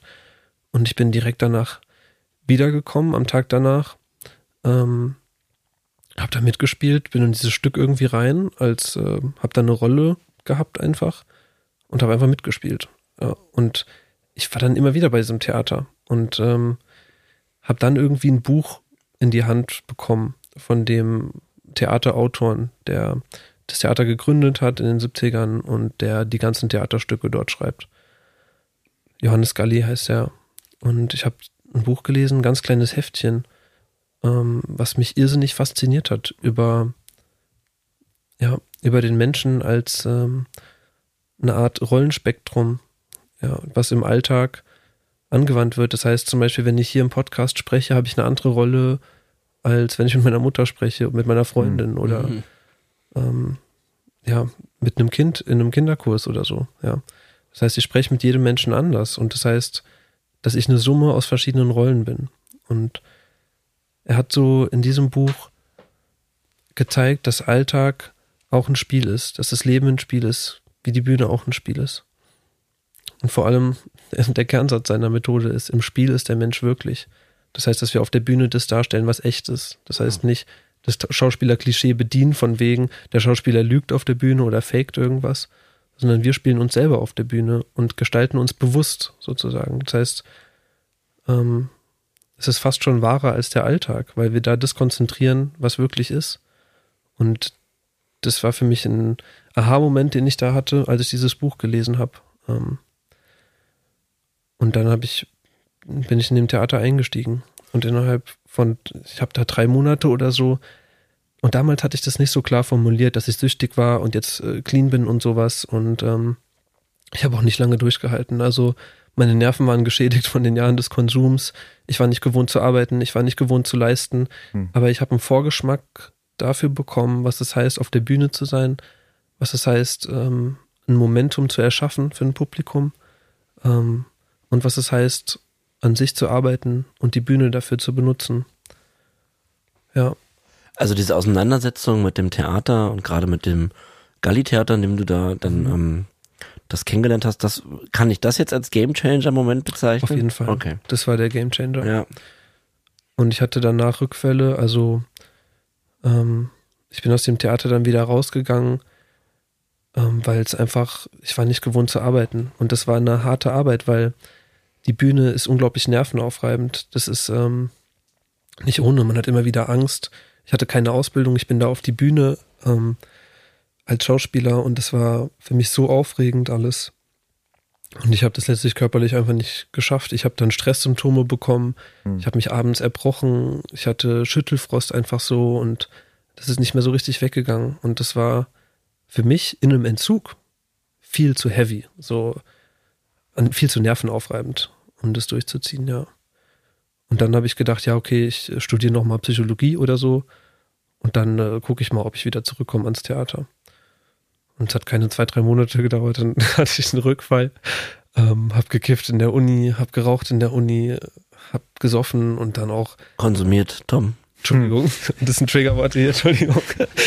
Also ich habe konsumiert, konsumiert und weiter konsumiert und dann habe ich nur noch konsumiert wieder, ziemlich schnell. Ja. Das ging sehr schnell. Aber ich hatte diesen Vorgeschmack bekommen auf ein Leben, wie ich es mir wünsche Mhm. und was möglich ist, was ich auch schaffen kann. Ja. Und das war der Gamechanger auf jeden Fall. Ja, und dann ähm, bin ich nach einigen Irrwegen wieder zurück ans Theater, habe mich dann äh, hingesetzt mit dem Team, mit dem Autoren, mit Johannes Galli. Wir haben diese Entscheidung getroffen. Ich habe damals gekifft, ich war noch drauf, habe das alles offengelegt. Ich habe gesagt, so, das ist. Ich hab, Intoxikiert. Mhm. ja, also ich habe ich hab konsumiert. Entschuldigung, ich war meine, intoxikiert. Jetzt, jetzt, jetzt, bin ich eine kleine Nervensäge. Nee, du ne? hast ja recht, du hast ja recht. Ja. Ähm, Ja. also ich war als mögliche Fachausdrücke und so und ähm, dann haben wir uns da zusammengesetzt. Ich habe meine Sucht offengelegt und ähm, der Autor hat gesagt, klar, okay, Okay. wir nehmen dich trotzdem, Mhm. du kannst zu uns kommen ähm, und wir machen Stücke darüber. Ja. Und dann, das war, das war der große Gamechanger. Okay, und dir- du bist jetzt über drei Jahre clean. Genau richtig, ja. Und ist das der Moment, äh, wo du die Sucht offenbart hast? Und war das der Zeitraum, in dem es dann äh, der letzte Konsum stattfand? Genau, okay. also wenige Wochen später, vielleicht ein, zwei Wochen später. Wir haben dann angefangen mit den Probenprozessen für die Tüte, ähm, ein Stück über Cannabiskonsum, ein Präventionstheaterstück für Jugendliche. Ähm, ja, und in, während der Proben noch, also während dem Entwicklungsprozess, das Stück gab es schon vorher, aber wir haben das dann überarbeitet. Wir hatten dann verschiedenste Ideen. Das war alles so Oktober 2019. Also ich war damals äh, 20 Jahre alt. Ja, 20. Ähm, und in dem Zeitraum, wir haben dann das Stück entwickelt, wir haben es angepasst, wir haben es gefüttert mit meinen Erfahrungen, mit meinem Leben, mit dem, was ich mitgebracht habe, mit dem, wie ich mich reingeöffnet habe in den Prozess. Und das ist, ähm, ja, das Stück hat dann davon letztlich gelebt, was ich freigegeben habe an meinen Erfahrungen. Und in dem Probenprozess, ich weiß noch, ich habe da einen Tagebucheintrag von, wie ich meinen letzten ähm, Kon du Konsumstab ähm, konsumiert habe. Und ähm, Aha. Von mir aus Konsumstab, okay. ich habe dann meinen letzten Cannabis-Zigarette. Ja. meine letzte Cannabis-Zigarette veratmet und ähm, hab dann ja, hab dann einen Tagebucheintrag geschrieben, Ja. so ich glaube, das war's, ich bin durch. Ähm, ich glaube, jetzt schaffe ich's. Herzlichen Glückwunsch zu über drei Jahren. Übrigens. Das, Dankeschön. das hatte ich gerade nicht gesagt. Ähm, echt herzlichen Glückwunsch. Äh, wir alle, die hier süchtig sind im Raum, wissen, was das für eine Riesenleistung ist. Und ähm, bevor wir dazu kommen, was du gerade aktuell oder wie dein neues Leben aussieht, ähm, habe ich noch eine Frage, weil du bist der Erste, den wir in der Sendung haben, der nicht den Therapieweg gegangen ist, der diese die Abstinenzentscheidung durchsetzen konnte. Ähm, ich will dich jetzt, ich weiß, es gibt keine Tipps und so weiter, aber kannst du vielleicht kurz sagen, warum du nicht, äh, gab es irgendeinen Grund, warum es dich nicht in die klassische Therapie gezogen hat oder ist es einfach nicht dein Leben gecrossed? Weil, weil wir machen ja hier auch eine Art Aufklärung zu sagen, es gibt das Suchthilfesystem. Ja. Das war mir ja auch nicht klar, viele, viele Jahre. Ähm, ja, einfach nur mal kurz zu dem Thema, weil du bist der Erste, der es ohne Therapie geschafft hat, der hier sitzt bei uns. Ja. Also ich glaube zum einen meine Therapieassoziation war durch diese ganze ADS-Geschichte schon ein bisschen negativ behaftet. Also ich hatte Therapeuten, die haben mir einfach äh, Ritalin verschrieben gehabt. Das heißt, ich habe die verbunden fast schon mit, ähm, Mit Konsum. Mit Konsum. Mhm. ja. Und Dadurch, dass ich dieses Mittel auch missbraucht habe. Ähm, ich hatte auch einen Suchttherapeuten, mit dem habe ich mich einmal getroffen. Der hat mich einfach nicht erreicht. Und ähm, Mhm. das habe ich auch gemerkt, dass einfach viel stärker wirken auf mich Idole. Ja. Das heißt zum Beispiel auch dieser Theaterautor Johannes Galli, der Ja. eine unglaublich inspirierende Wirkung auf mich hatte. Das heißt, es war eine Persönlichkeit, die hat mich fasziniert, die hat mich gepackt mm, und die hat mich inspiriert, ja. Ähm, Dann mal liebe Grüße an Johannes Galli, Ja. oder? Grüße an Johannes. Ja. Vielen Dank. Ja, genau, also was aber auch ein großer Faktor war auf jeden Fall, ich habe mein ganzes Umfeld verlassen. Das heißt, in diesem Theater, ich habe das zu meinem neuen Umfeld gemacht. Das heißt, es waren dann meine Freunde. Ähm, ich habe dort auch eine Freundin gefunden, eine Schauspielerin auch an dem Theater, mit der bin ich bis heute zusammen. Auch liebe Grüße. Grüße an Uli. Ja. Unbedingt, ja. Also das heißt, ich hatte neue Freunde, ich hatte einen Job, der mich erfüllt und ich hatte eine Freundin. Das heißt, ich war bedient. Und das war der große, der große Faktor, warum das möglich war. Wenn ich in meinem Umfeld geblieben wäre, wäre das Ja. wahrscheinlich nicht möglich gewesen. Und das, das doppelt sich mit, mit, mit auch, was, was Philipp, ne, was wir in Therapie auch lernen, ist, dass man natürlich, so hart wie es oft sein kann, aber auch für euch da draußen, wenn man die Entscheidung trifft, muss man gucken, wie man sein Umfeld gestaltet. Und das Konsumumfeld zu verlassen, ist so traurig. Oder es sind ja man, manchmal vielleicht auch Freunde dabei, oder man muss vielleicht rausfinden, waren das überhaupt Freunde oder waren es eben Konsumfreunde? Ähm, ich habe auch keinen Kontakt mehr zu Menschen, die früher konsumiert haben. Also im täglichen Umfeld. So. Klar. Ist glaube, einfach nicht möglich. Es geht ja auch so, es funktioniert ja auch oft so, dass man innere Veränderungen durch äußere Veränderungen auch beeinflussen kann. Das ist ja ganz normal, aber ich glaube auch diese einfach, weil ich habe auch mit ähm, Menschen, mit denen ich früher sehr viel Zeit verbracht habe, mit denen ich halt immer konsumiert habe, auch gar keinen Kontakt mehr. Einfach auch, weil das natürlich immer wieder triggern kann. Das sind so mit die größten Trigger sind, glaube ich, so, wenn du deine alten Dealer auf einmal wieder triffst oder so Leute, mit denen du extrem viel konsumiert hast. Ich, ich kann das auch nicht mehr. Und das wäre diese Sachen, von denen du gerade gesprochen hast, Freundin, äh, Job, soziales Umfeld, ähm, das sind so, es gibt diese klassischen fünf Säulen der Abstinenz, die äh, gibt so ein, Bitte, Philipp. ja, jetzt muss ich gucken, ob ich die alle auf die Reihe bekomme. Also, ähm, das wurde uns äh, in unserer Therapie. John könnte die jetzt sofort abrufen. ich kann die auch sofort Okay. abreden. Lass, lass mich nur Äh, kurz einleiten, bitte. Kein, Druck- kein Druck, aber trotzdem Druck. Ja. ähm, genau diese Säulen, die bildlich sind sie dafür da, dass sie die Abstinenz halten und es auch okay ist, wenn eine wegbricht, solange du noch vier andere hast, die, die dich noch halten. Aber sobald zwei oder drei wegbrechen, musst du echt aufpassen, dass du das so im- immer im Blick hast und achtsam darauf bist. Die sind ähm, Arbeit, zu, also Job, zu Hause, soziales Umfeld, Familie, glaube ich, und dann gibt's noch Sucht, ähm, Rückfallprophylaxe. Das sind, glaube ich, die fünf. Es kann sein, dass ich eins äh, verwechselt habe oder nicht ganz richtig habe. Ist ja auch egal. Ich kann es gerne nochmal nachreichen. Wir können den Link packen, die fünf Säulen der Abstinenz. Genau. Äh, merken wir uns mal, dass wir das mal in die Shownotes packen. Ist, glaube ich, was, womit man sich gerne mal beschäftigen und auch mal nachlesen kann. Voll. Das Ja. ist, also das sind wirklich die ganz wichtigen Sachen, ähm, die du einfach ohne Therapie für dich selber aufgebaut hast, was Ja, ich sehr spannend finde. Was man eigentlich, es ist, wenn man drüber nachdenkt, ist es ja auch sehr logisch, dass diese Sachen sehr wichtig sind, Mhm. Aber die halt oft schnell wegbrechen, wenn man halt im Konsummuster ist. Ich habe eine Frage, Tom, und zwar, wie nimmst du dich jetzt, äh, lass uns mal kurz eine Befindlichkeit machen, Status quo. Also wie, weil wir haben kurz die Geschichte erzählt und wir erzählen gleich noch äh, deine Arbeit aktuell, aber jetzt nach der Geschichte interessiert es mich, wie geht's dir eigentlich und bist du, hast du auch dieses Gefühl wie ich, wieder bei dir zu sein? Du hast aber sehr früh begonnen zu konsumieren, da frage ich mich, ähm, warst du auf einer Art Identitätssuche natürlich auch, jetzt im, in den drei Jahren clean, wer bin ich eigentlich? Ähm, also, Also bist du bei dir? Und wie geht's mit dem mit dem Dopamin so? ja, wie ist das mit den Ja, Emo wie ist ja. das mit den Emo Emotionen? Okay, also du hast viele verschiedene Fragen gestellt. Absolut, das ist eins meiner Spezialitäten. Ohne Darf zu wissen, einfach eine aus- ohne selbst zu wissen, wo ich da begonnen habe gerade. Okay, ich suche mal einfach aus. Also sag- eigentlich habe ich gefragt, wie geht's dir? gut. Kann ich mir eine andere Frage aus? Gut, gut, gut ist kein Gefühl. Ah, okay.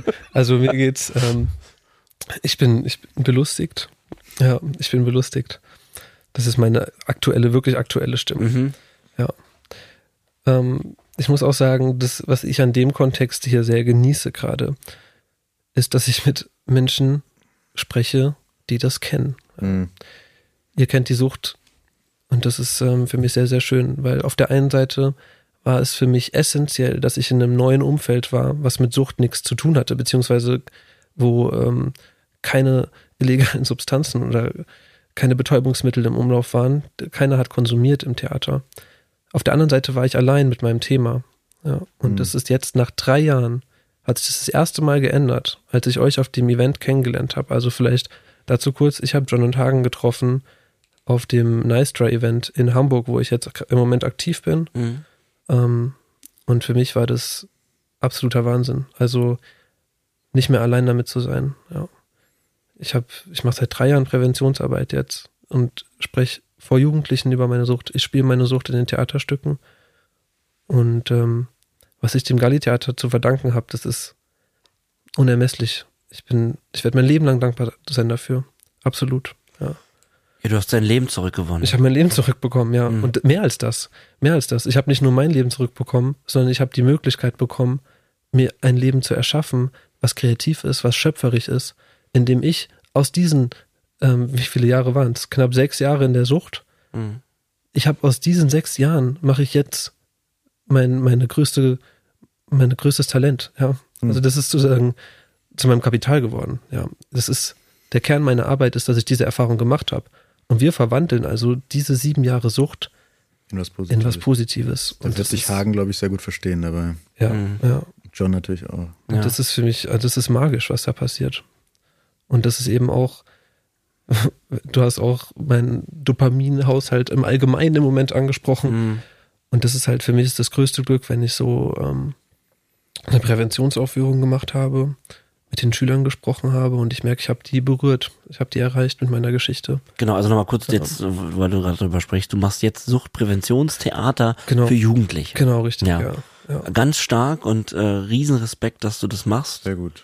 Und äh, wir haben uns auf dem Nice Drive, wie gesagt, kennengelernt, darüber unterhalten mhm. und ähm, du hast erst mit Peter und John geredet, ich habe im Hintergrund, äh, die, die, ich weiß noch, die, die Halle war leer und ich mach Take That an, Never Forget und ja. will tanzen. Und dann sagt Peter, mach mal die Mucke aus und komm her. Hier ist gerade, hier redet jemand was, was Ernstes und äh, dann bin ich auch gekommen und habe halt gemerkt, dass du, wie du sprichst und was du zu erzählen hast, dass das halt ins Mark trifft, was John und ich auch machen. Ja. So ganz anders, aber dass wir auf einer gleichen Mission sind. Mhm. Und wir haben ja auch ähm, Ideen in Zukunft vielleicht Veranstaltungen zusammen zu machen. Ja. Da, dass sich einfach äh, ja eine, wie sagt man, eine Konvergenz, Philipp?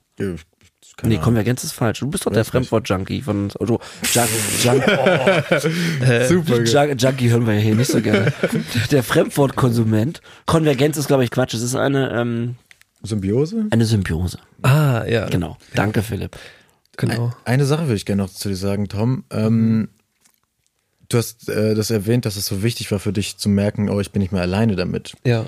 Das war für mich und für Hagen, glaube ich, ja. auch in der, in, der, in der Entgiftung war das für mich das Größte, wo ich mich dann, wo ich gemerkt habe, ich bin hier auf dem richtigen Weg, weil die ganzen Geschichten, die die anderen Leute erzählt haben in diesen Gruppen, die wir immer hatten, wo ich, habe ich immer gemerkt, egal welche Droge und welche Präferenz, das ist das ist meine Geschichte, die gerade erzählt wird. Mhm. Ich, ich, ich, die ganzen Muster sind alles meine. Und dann hat, und das hat so eine Krankheitseinsicht extrem geführt und das Total. hat dann zu meiner Genesung geführt. Und ich würde dich da, würde dir da sehr ans Herz legen, dass du mal, du wohnst ja in Hamburg. Mhm. In Hamburg gibt's auch natürlich, wie in fast jeder großen Stadt, ich erwähne es einfach hier gerne nochmal, ähm, gibt's äh, Selbsthilfegruppen, die größten äh, international agierende und auch in Deutschland die größte ist Narcotics Anonymous, mhm. wo es genau darum geht. Es ist eine Monologgruppe. Das heißt, du kannst erzählen, was du willst. Du kriegst darauf erstmal keine Rückmeldung. Aber das ist, das ist der Grundgedanke davon, dass du da reingehst, die Geschichten der anderen hörst und merkst, du bist nicht alleine. Ich kann mir vorstellen, dass dir das auch sehr, nochmal sehr gut tun würde, dir auch mal sowas anzugucken. Ja, unbedingt. Äh, vielen Dank auf jeden Fall. Mhm. Tatsächlich auf dem Nice Try Event habe ich da auch ähm, erste Menschen kennengelernt, die in einer NA-Gruppe sind ähm, das ist wirklich stark. Ja. ja. deswegen, also ich erwäge natürlich auch, ähm, mir sowas mal anzuschauen, vor allem, weil auch die ganze Methode, die dahinter steckt, ich weiß nicht, wie viele Punkte sind es, da gibt es so ein zehn Punkte. Zwölf, genau. zwölf Schritte. Schritte, ja. Genau, wir dürfen nicht so viel darüber reden, weil der Kern von NA ist, dass man das nicht so rauspropagiert. Ach, okay. Ähm, Habe ich mal gehört. Also die okay. wollen, die wollen nicht, dass man dafür so krass, also man soll sagen, dass es gibt, Okay. Man soll aber nicht mit den Inhalten Werbung machen. Also tatsächlich ja. weiß ich auch sehr wenig über die Inhalte. Ja. Aber es wäre bestimmt ähm, sinnvoll für mich, ja. das mal anzuschauen von innen unbedingt. Ähm, ich habe noch eine Frage, ähm, weil wir so in so viel darüber reden und das bei dir jetzt noch nicht vorkam in deiner Erzählung. Ähm, Lügen. Hm. äh, ja, es ist ja, immer für mich, weil ich war unbedingt. wirklich, ich habe ja. kein Wort, was ich die letzten zehn Jahre geredet habe, war eigentlich wahr. Mhm. Und das ist was, was mich ähm, ja, womit ich ganz, ganz schwer äh, mich tue, das aufzuarbeiten. Habe ich schon oft thematisiert hier in der mhm. Sendung. Die HörerInnen wissen das.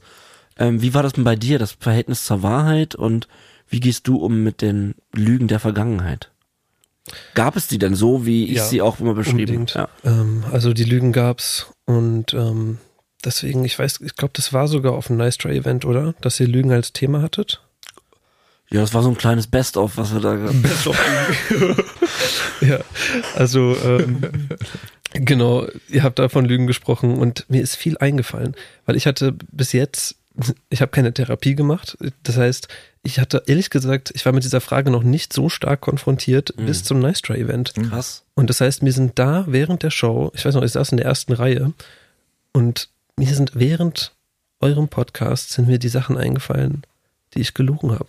Hm. Und ich habe auch gemerkt, ich habe vieles davon noch nicht klargestellt. Das heißt, es sind Lügen, die noch nicht, äh, also unabgeschlossene Geschichten sind es, die noch da rumschwören. Und ähm, teilweise aus Beziehungen, teilweise auch aus äh, der Beziehung mit meinen Eltern. Also ähm, ja, deswegen, ich würde gleich die Gelegenheit nutzen, um eine Geschichte zu erzählen.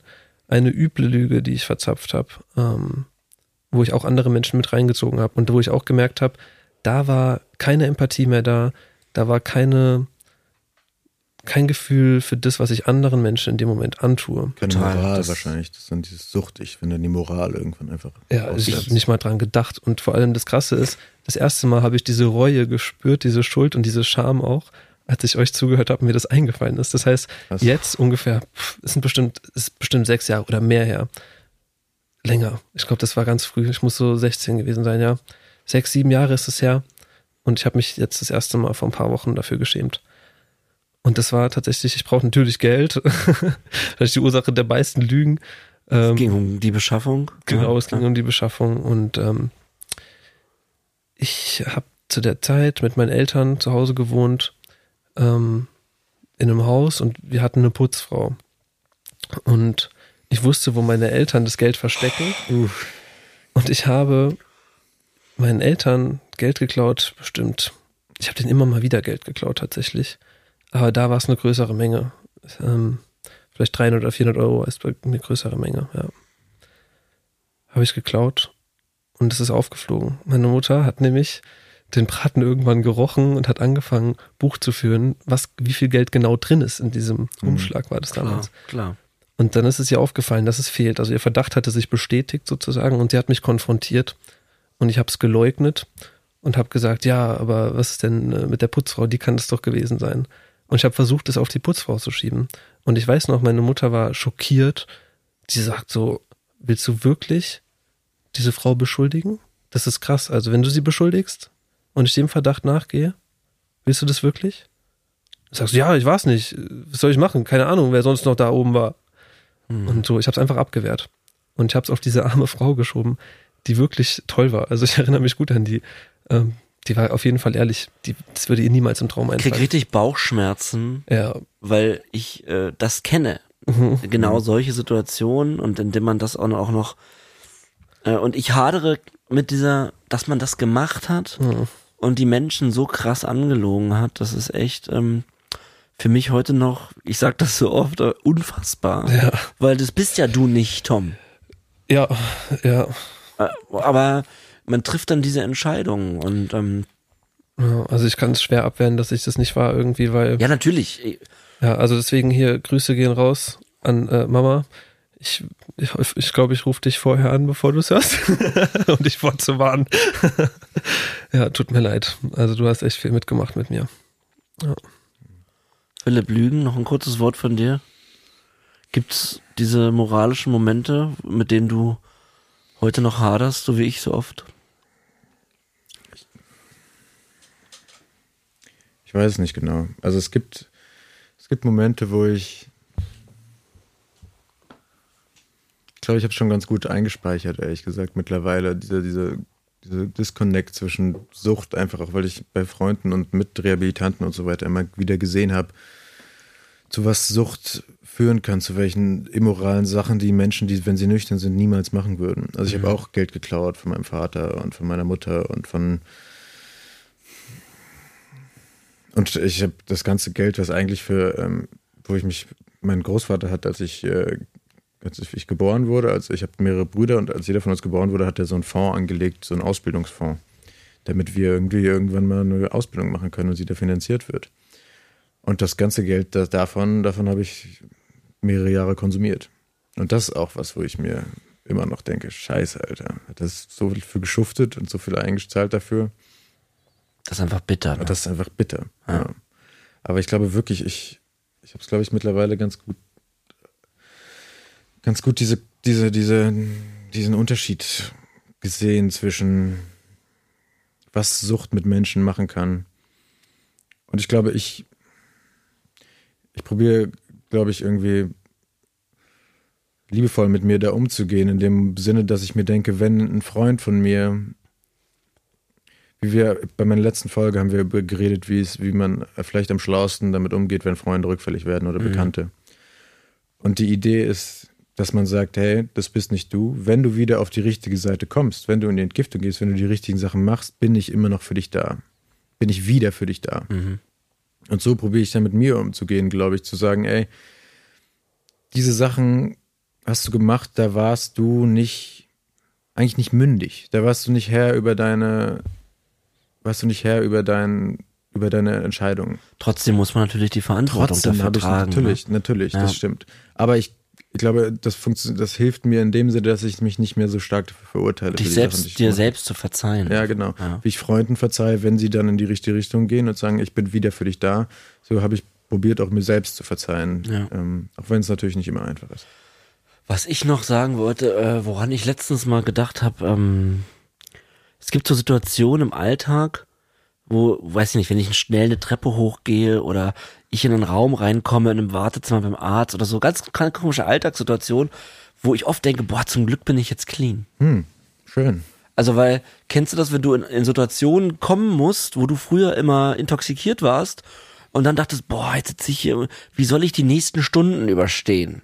Äh, in dieser Situation, in die ich jetzt irgendwie sein muss, sei es ein Abendessen oder allein schon eine Busfahrt oder so, wo man völlig paranoid war, also so war ich später. Ich habe ja immer gedacht, ich wurde verfolgt und so und ich habe das die letzten Wochen, äh, kam das neu hinzu, wo ich dann mich zurückerinnere, so, boah, stell dir mal vor, du wärst jetzt intoxikiert und wie froh ich jetzt sein kann, dass ich einfach hier bin Ja. und dieses, äh, Und du selbst sein kannst. genau, ich bei mir bin, wie ich es vorhin meinte, ich selber bin und wie heute Morgen in meiner Gruppe hat das auch jemand, so ist es bei mir noch nicht ganz, aber es geht in die Richtung. Er meinte, irgendwann wird es eine Erinnerung. Hm. Weißt du? Ich weiß, so ist es noch nicht bei mir. Ich bin es noch viel zu nah dran. Aber in manchen Situationen kommt es so wie eine Erinnerung. Und nicht mehr wie die, die, die durchlebte Hölle, sondern weil es eben, weil die Zeit eben vergeht.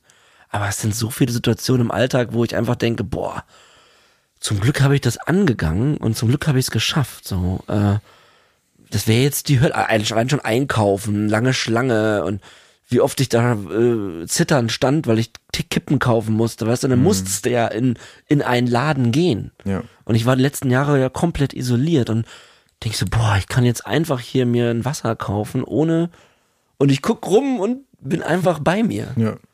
Und das ist so Stimmt. wirklich ein Gefühl Schön. von Freiheit. Ähm, natürlich noch nicht komplett frei, weil ich habe ja diese chronische Erkrankung. Trotzdem habe ich im Alltag das Gefühl, ich kann frei entscheiden, ob ich jetzt nach links oder nach rechts laufe.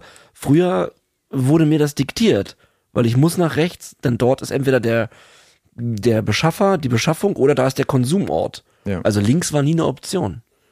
Und deswegen war man immer so, ja, Fremdbestimmt. fremdgesteuert. Ich weiß, es geht so leicht von den Lippen, aber so hat es sich wirklich im Alltag angefühlt, ja. Ist echt schön. Ist voll gut, dass du das siehst. Das freut mich sehr. Ja, danke. Das wollte ich nochmal loswerden. Ist echt cool. Ähm, du bist ja unser Gast, Tom. Äh, und äh, Gäste dürfen einen Song auf unsere Playlist packen. Darf ich da kurz was so, sagen? ja. Ich, ich war schon zweimal zu Gast, jetzt zum dritten Mal. Ich durfte noch nie einen Song auf die Playlist. genau, machen. das haben wir bei dir vergessen. Das haben wir Ich bei wurde dir. schlecht behandelt. Wir haben Deswegen komme ich auch immer wieder, weil ich immer hoffe, dass ich endlich mal einen Song auf die Playlist Genau, wir machen machen gleich Hagen grüßt. äh, aber vorher wollten wir noch über unsere Playlist reden. Wucht und flüchtig. Ja. Ähm, kannst du, du darfst einen Song drauf packen, der vielleicht dir was bedeutet, den du, äh, zu dem du kurz was auch sagen kannst. Ja, unbedingt. Ja. Also, ähm, ich habe mir die Playlist vorher angeschaut. Und angeschaut heißt, ich stand vor der Wahl, ob ich eine Stunde investiere, um die durchzugucken, oder ob ich einfach einen Song nehme und riskiere, dass er schon drauf ist. Weil die Playlist ist riesig, Hagen. Die ist riesig. Wie viele Songs sind es? 200? 300? Was hier, 60 Stunden oder so? Wir wollen ja auch, dass unsere HörerInnen äh, eine schöne tun Zeit haben. haben mit der Es Musik. ist eine Goldgrube an Songs auf jeden Fall. Dankeschön. Ist Wundervoll, was da alles drin ist. Ich bin einmal drüber gescrollt. Im ICE tatsächlich bestimmt eine halbe Stunde oder so. Und es ist Wahnsinn, was da dabei ist. Und mein Song Nummer eins ist schon drin. Okay. Und Der Welcher ist ist Don't Stop Me Now von Queen. Ah, der, sehr gut. Sehr Ja, das wäre tatsächlich meine erste Wahl gewesen. Dann heben wir den mal hervor. Genau, den Ja. möchte ich hervorheben als einer der krassesten Uplifting-Songs, die ich überhaupt kenne. Geht mir Welt. genauso. Schlag ein, Tom.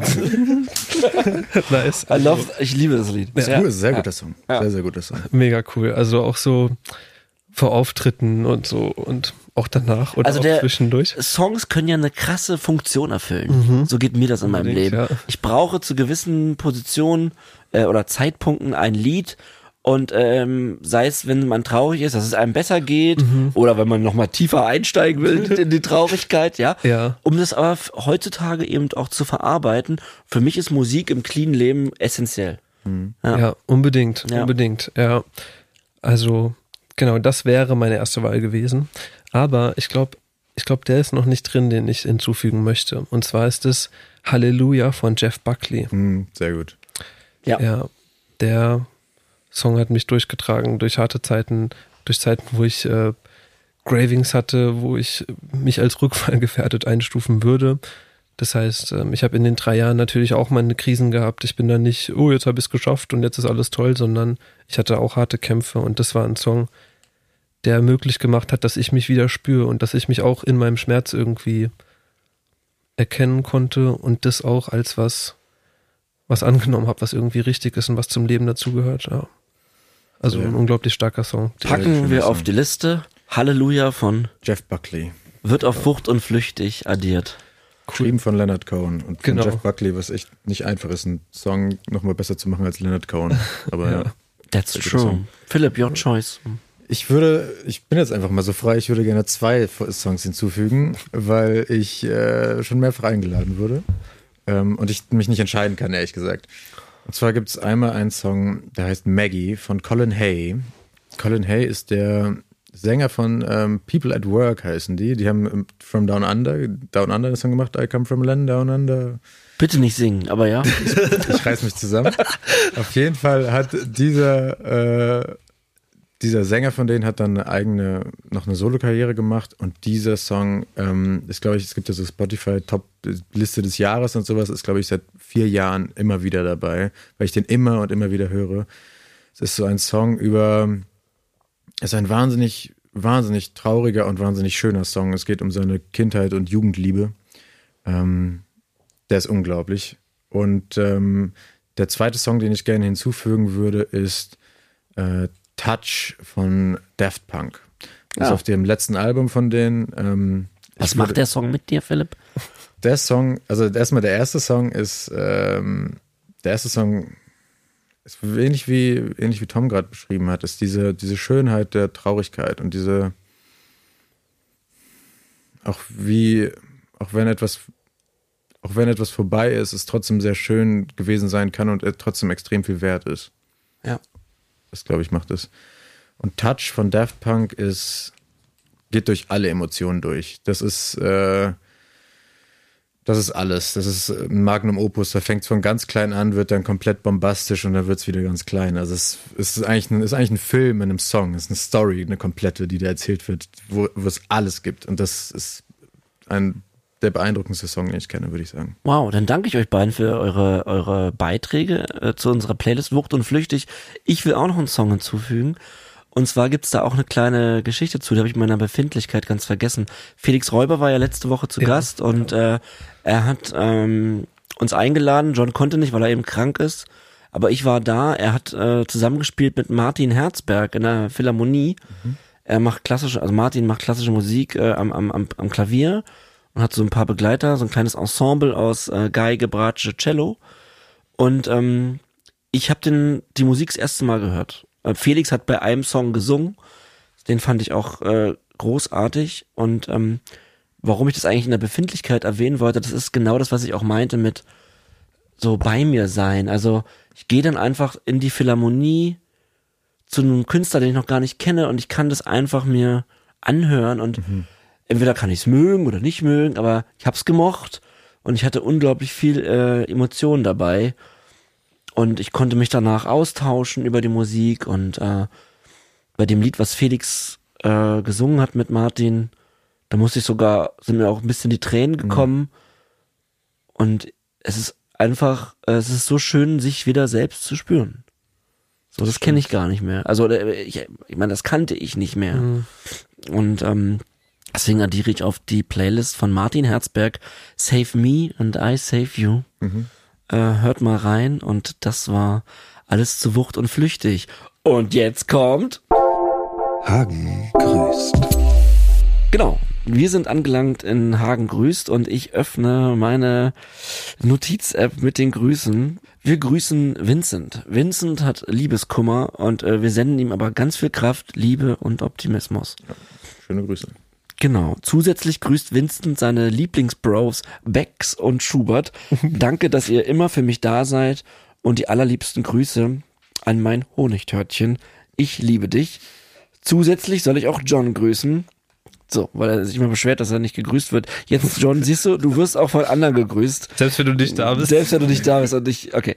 Äh, Lucian grüßt seinen Bruder Julian, der gerade einen Monat in Vietnam ist und er grüßt auch John. Nice. Gut. Jessica hat mir geschrieben.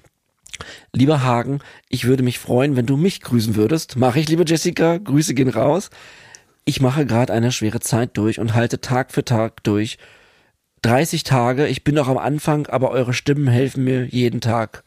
Hey, Jessica, 30 Tage ist mega stark und von allen hier im Raum, halte durch und wir senden dir ganz viel Kraft. Ja, das ist ganz groß schon. 30 Tage ist nicht ja, wenig. Genau, 30 Tage ist echt stark. Du, du machst es klasse. Ich grüße Jamie. Die Jamie hat geschrieben, ich höre einen Podcast super gerne, weil er so authentisch ist und er viel zum Nachdenken angibt. Weiter so. Liebe Grüße an dich, Jamie, und vielen Dank. Leo grüßt Tara. Liebe Grüße an Tara. Hm. Und liebe Grüße auch von mir an Leo. Äh, ihr beide habt uns nämlich geholfen, den Film für Hamburg fertigzustellen. Mhm. Und natürlich nochmal liebe Grüße an die 27 Kilometer Filmproduktion. Dann hat die Lisa Peach mir geschrieben, ich möchte gerne meine beste Freundin Jule grüßen, die mir schon ganz viele Jahre gemeinsam mit ihrem Freund Felix durch schwere Zeiten hilft und immer für mich da ist, wenn ich sie brauche. Ich habe ihr euren Podcast empfohlen und seitdem ist sie ebenfalls treue Hörerin und wir tauschen uns gerne darüber aus. Vielen lieben Dank. Dankeschön. Ähm, dann soll ich was von der Jule vorlesen. Genau. Der nächste Gruß ist von der Jule und natürlich auch von mir. Liebe Lisa, deine Freunde und auch Sparky sind immer für dich da. Ich hab dich lieb. Dann grüßt noch Eileen aus Bamberg ach, Entschuldigung, Eileen aus Bamberg. Bam, Bamberg. Ei, Gott, jetzt habe ich aber einen Bamberg. Eileen aus Bamberg grüßt den Joschka und, und auch uns beide, also John und mich. Und ich sage jetzt auch mal einfach natürlich auch Philipp und Tom. Na klar. Und das war Hagen grüßt. Peter hat mir gerade noch was reingegeben und zwar ähm, ein bisschen was organisatorisches. Ähm, wir haben Pakete bekommen zwei Pakete. Vielen lieben Dank dafür. Wir wollten uns auch persönlich bedanken per Nachricht oder Sprachnachricht, aber leider können wir den Absender in unseren Nachrichten nicht mehr finden. Also wir finden weder auf dem Paket äh, die Adresse, also wir finden es, aber wir können nicht re rekapitulieren, von wem die Nachricht geschickt wurde und uns akkurat bedanken ähm, das ist wirklich, es tut uns leid, da haben wir, das haben wir irgendwie, wir haben 20 Minuten runtergescrollt in den Nachrichten, aber wir finden die Nachricht nicht mehr. Derjenige, der uns zwei Pakete geschickt hat, ähm, bitte schreib doch nochmal, dann können wir ähm, uns persönlich bei dir bedanken, denn ähm, du hast uns unterstützt mit etwas und ähm, vielen lieben Dank geht raus. Wir haben auch gerade ein bisschen Chaos in den Postfächern. Ähm, aber wir arbeiten fleißig und ich möchte mich auch nochmal im Namen von John und mir ähm, bedanken für alle Mails. Ähm, es ist wirklich toll, dass ihr die Geschichten mit uns teilt und ähm, wir versuchen zu antworten, was geht. Ihr wisst das ja auch, die, die von uns Antworten bekommen, ähm, dass wir im regen Kontakt mit euch stehen und vielen lieben Dank nochmal dafür und ähm, ich sende oder wir senden allen alle, die clean werden wollen, ganz viel Kraft raus. Jawohl. Und ich würde sagen, Tom drückt den mhm. Knopf und äh, Philipp, ich würde dich übernehmen, heute mal die Abmoderation zu übernehmen. Sehr gerne. Wie sie John immer so gerne äh, macht. Ähm, ich glaube, du weißt, was da der Content ist. Ich werde mein Bestes tun, Dann, um alle ähm, Ehre zu machen. Mach mal den, äh, den drück mal den Knopf, Drück Tom. den Knopf. Danke, Tom. Ähm, ja, vielen Dank fürs Zuhören. Ich würde erstmal nochmal äh, gute Besserung und viele Grüße an John Ja, rausgeben, gute den ich heute hoffentlich angebracht vertreten durfte. Auf jeden Fall. Wenn ihr ähm, Probleme habt, wenn ihr ähm, euch Gedanken über euren Konsum macht, wenn ihr nicht wisst, wie ihr weitermachen sollt, wollen wir euch anraten, sucht euch Hilfe, informiert euch, geht auf, ähm, sucht euch professionelle Hilfe, besucht Selbsthilfegruppen. Ihr seid nicht alleine. Ähm, das Sucht ist eine Krankheit. Man kann es schaffen, da rauszukommen. Ähm, es lohnt sich, sich damit auseinanderzusetzen. Drogenberatungsstelle. Drogenberatungsstellen sind Ja. ganz wichtig natürlich. Das ist bei vielen der erste Schritt, ähm, um sich nochmal klar zu machen, genau. Guckt nach, es gibt es in, jedem- in jeder Stadt, gibt es in Deutschland äh, und natürlich auch überall sonst im deutschsprachigen Raum. Ähm, Selbsthilfegruppen natürlich auch. Informiert euch. Ähm, es lohnt sich, es hilft. Das Leben wird um. Man kann gar nicht vorstellen, wie viel besser das Leben wird, was, glaube ich, jeder hier attestieren kann von uns. Unbedingt. Es ist, es, es ist wert. Genau, ich äh, hebe nochmal das Suchthilfeverzeichnis hervor. Das findet ihr in unseren Shownotes. Dort kann man seine Postleitzahl eingeben und die nächste Drogenberatungsstelle wird einem angezeigt. Genau. Ähm, Tom, vielen Dank. Danke, Philipp. Danke, Tom, dass du heute unser Gast warst. Sehr gerne, danke euch. Und ähm, ihr wisst, was jetzt kommt. Ihr, ich sage an alle euch da draußen ganz viel Kraft und Liebe und bleibt sauber. Bleibt sauber. Bleibt sauber.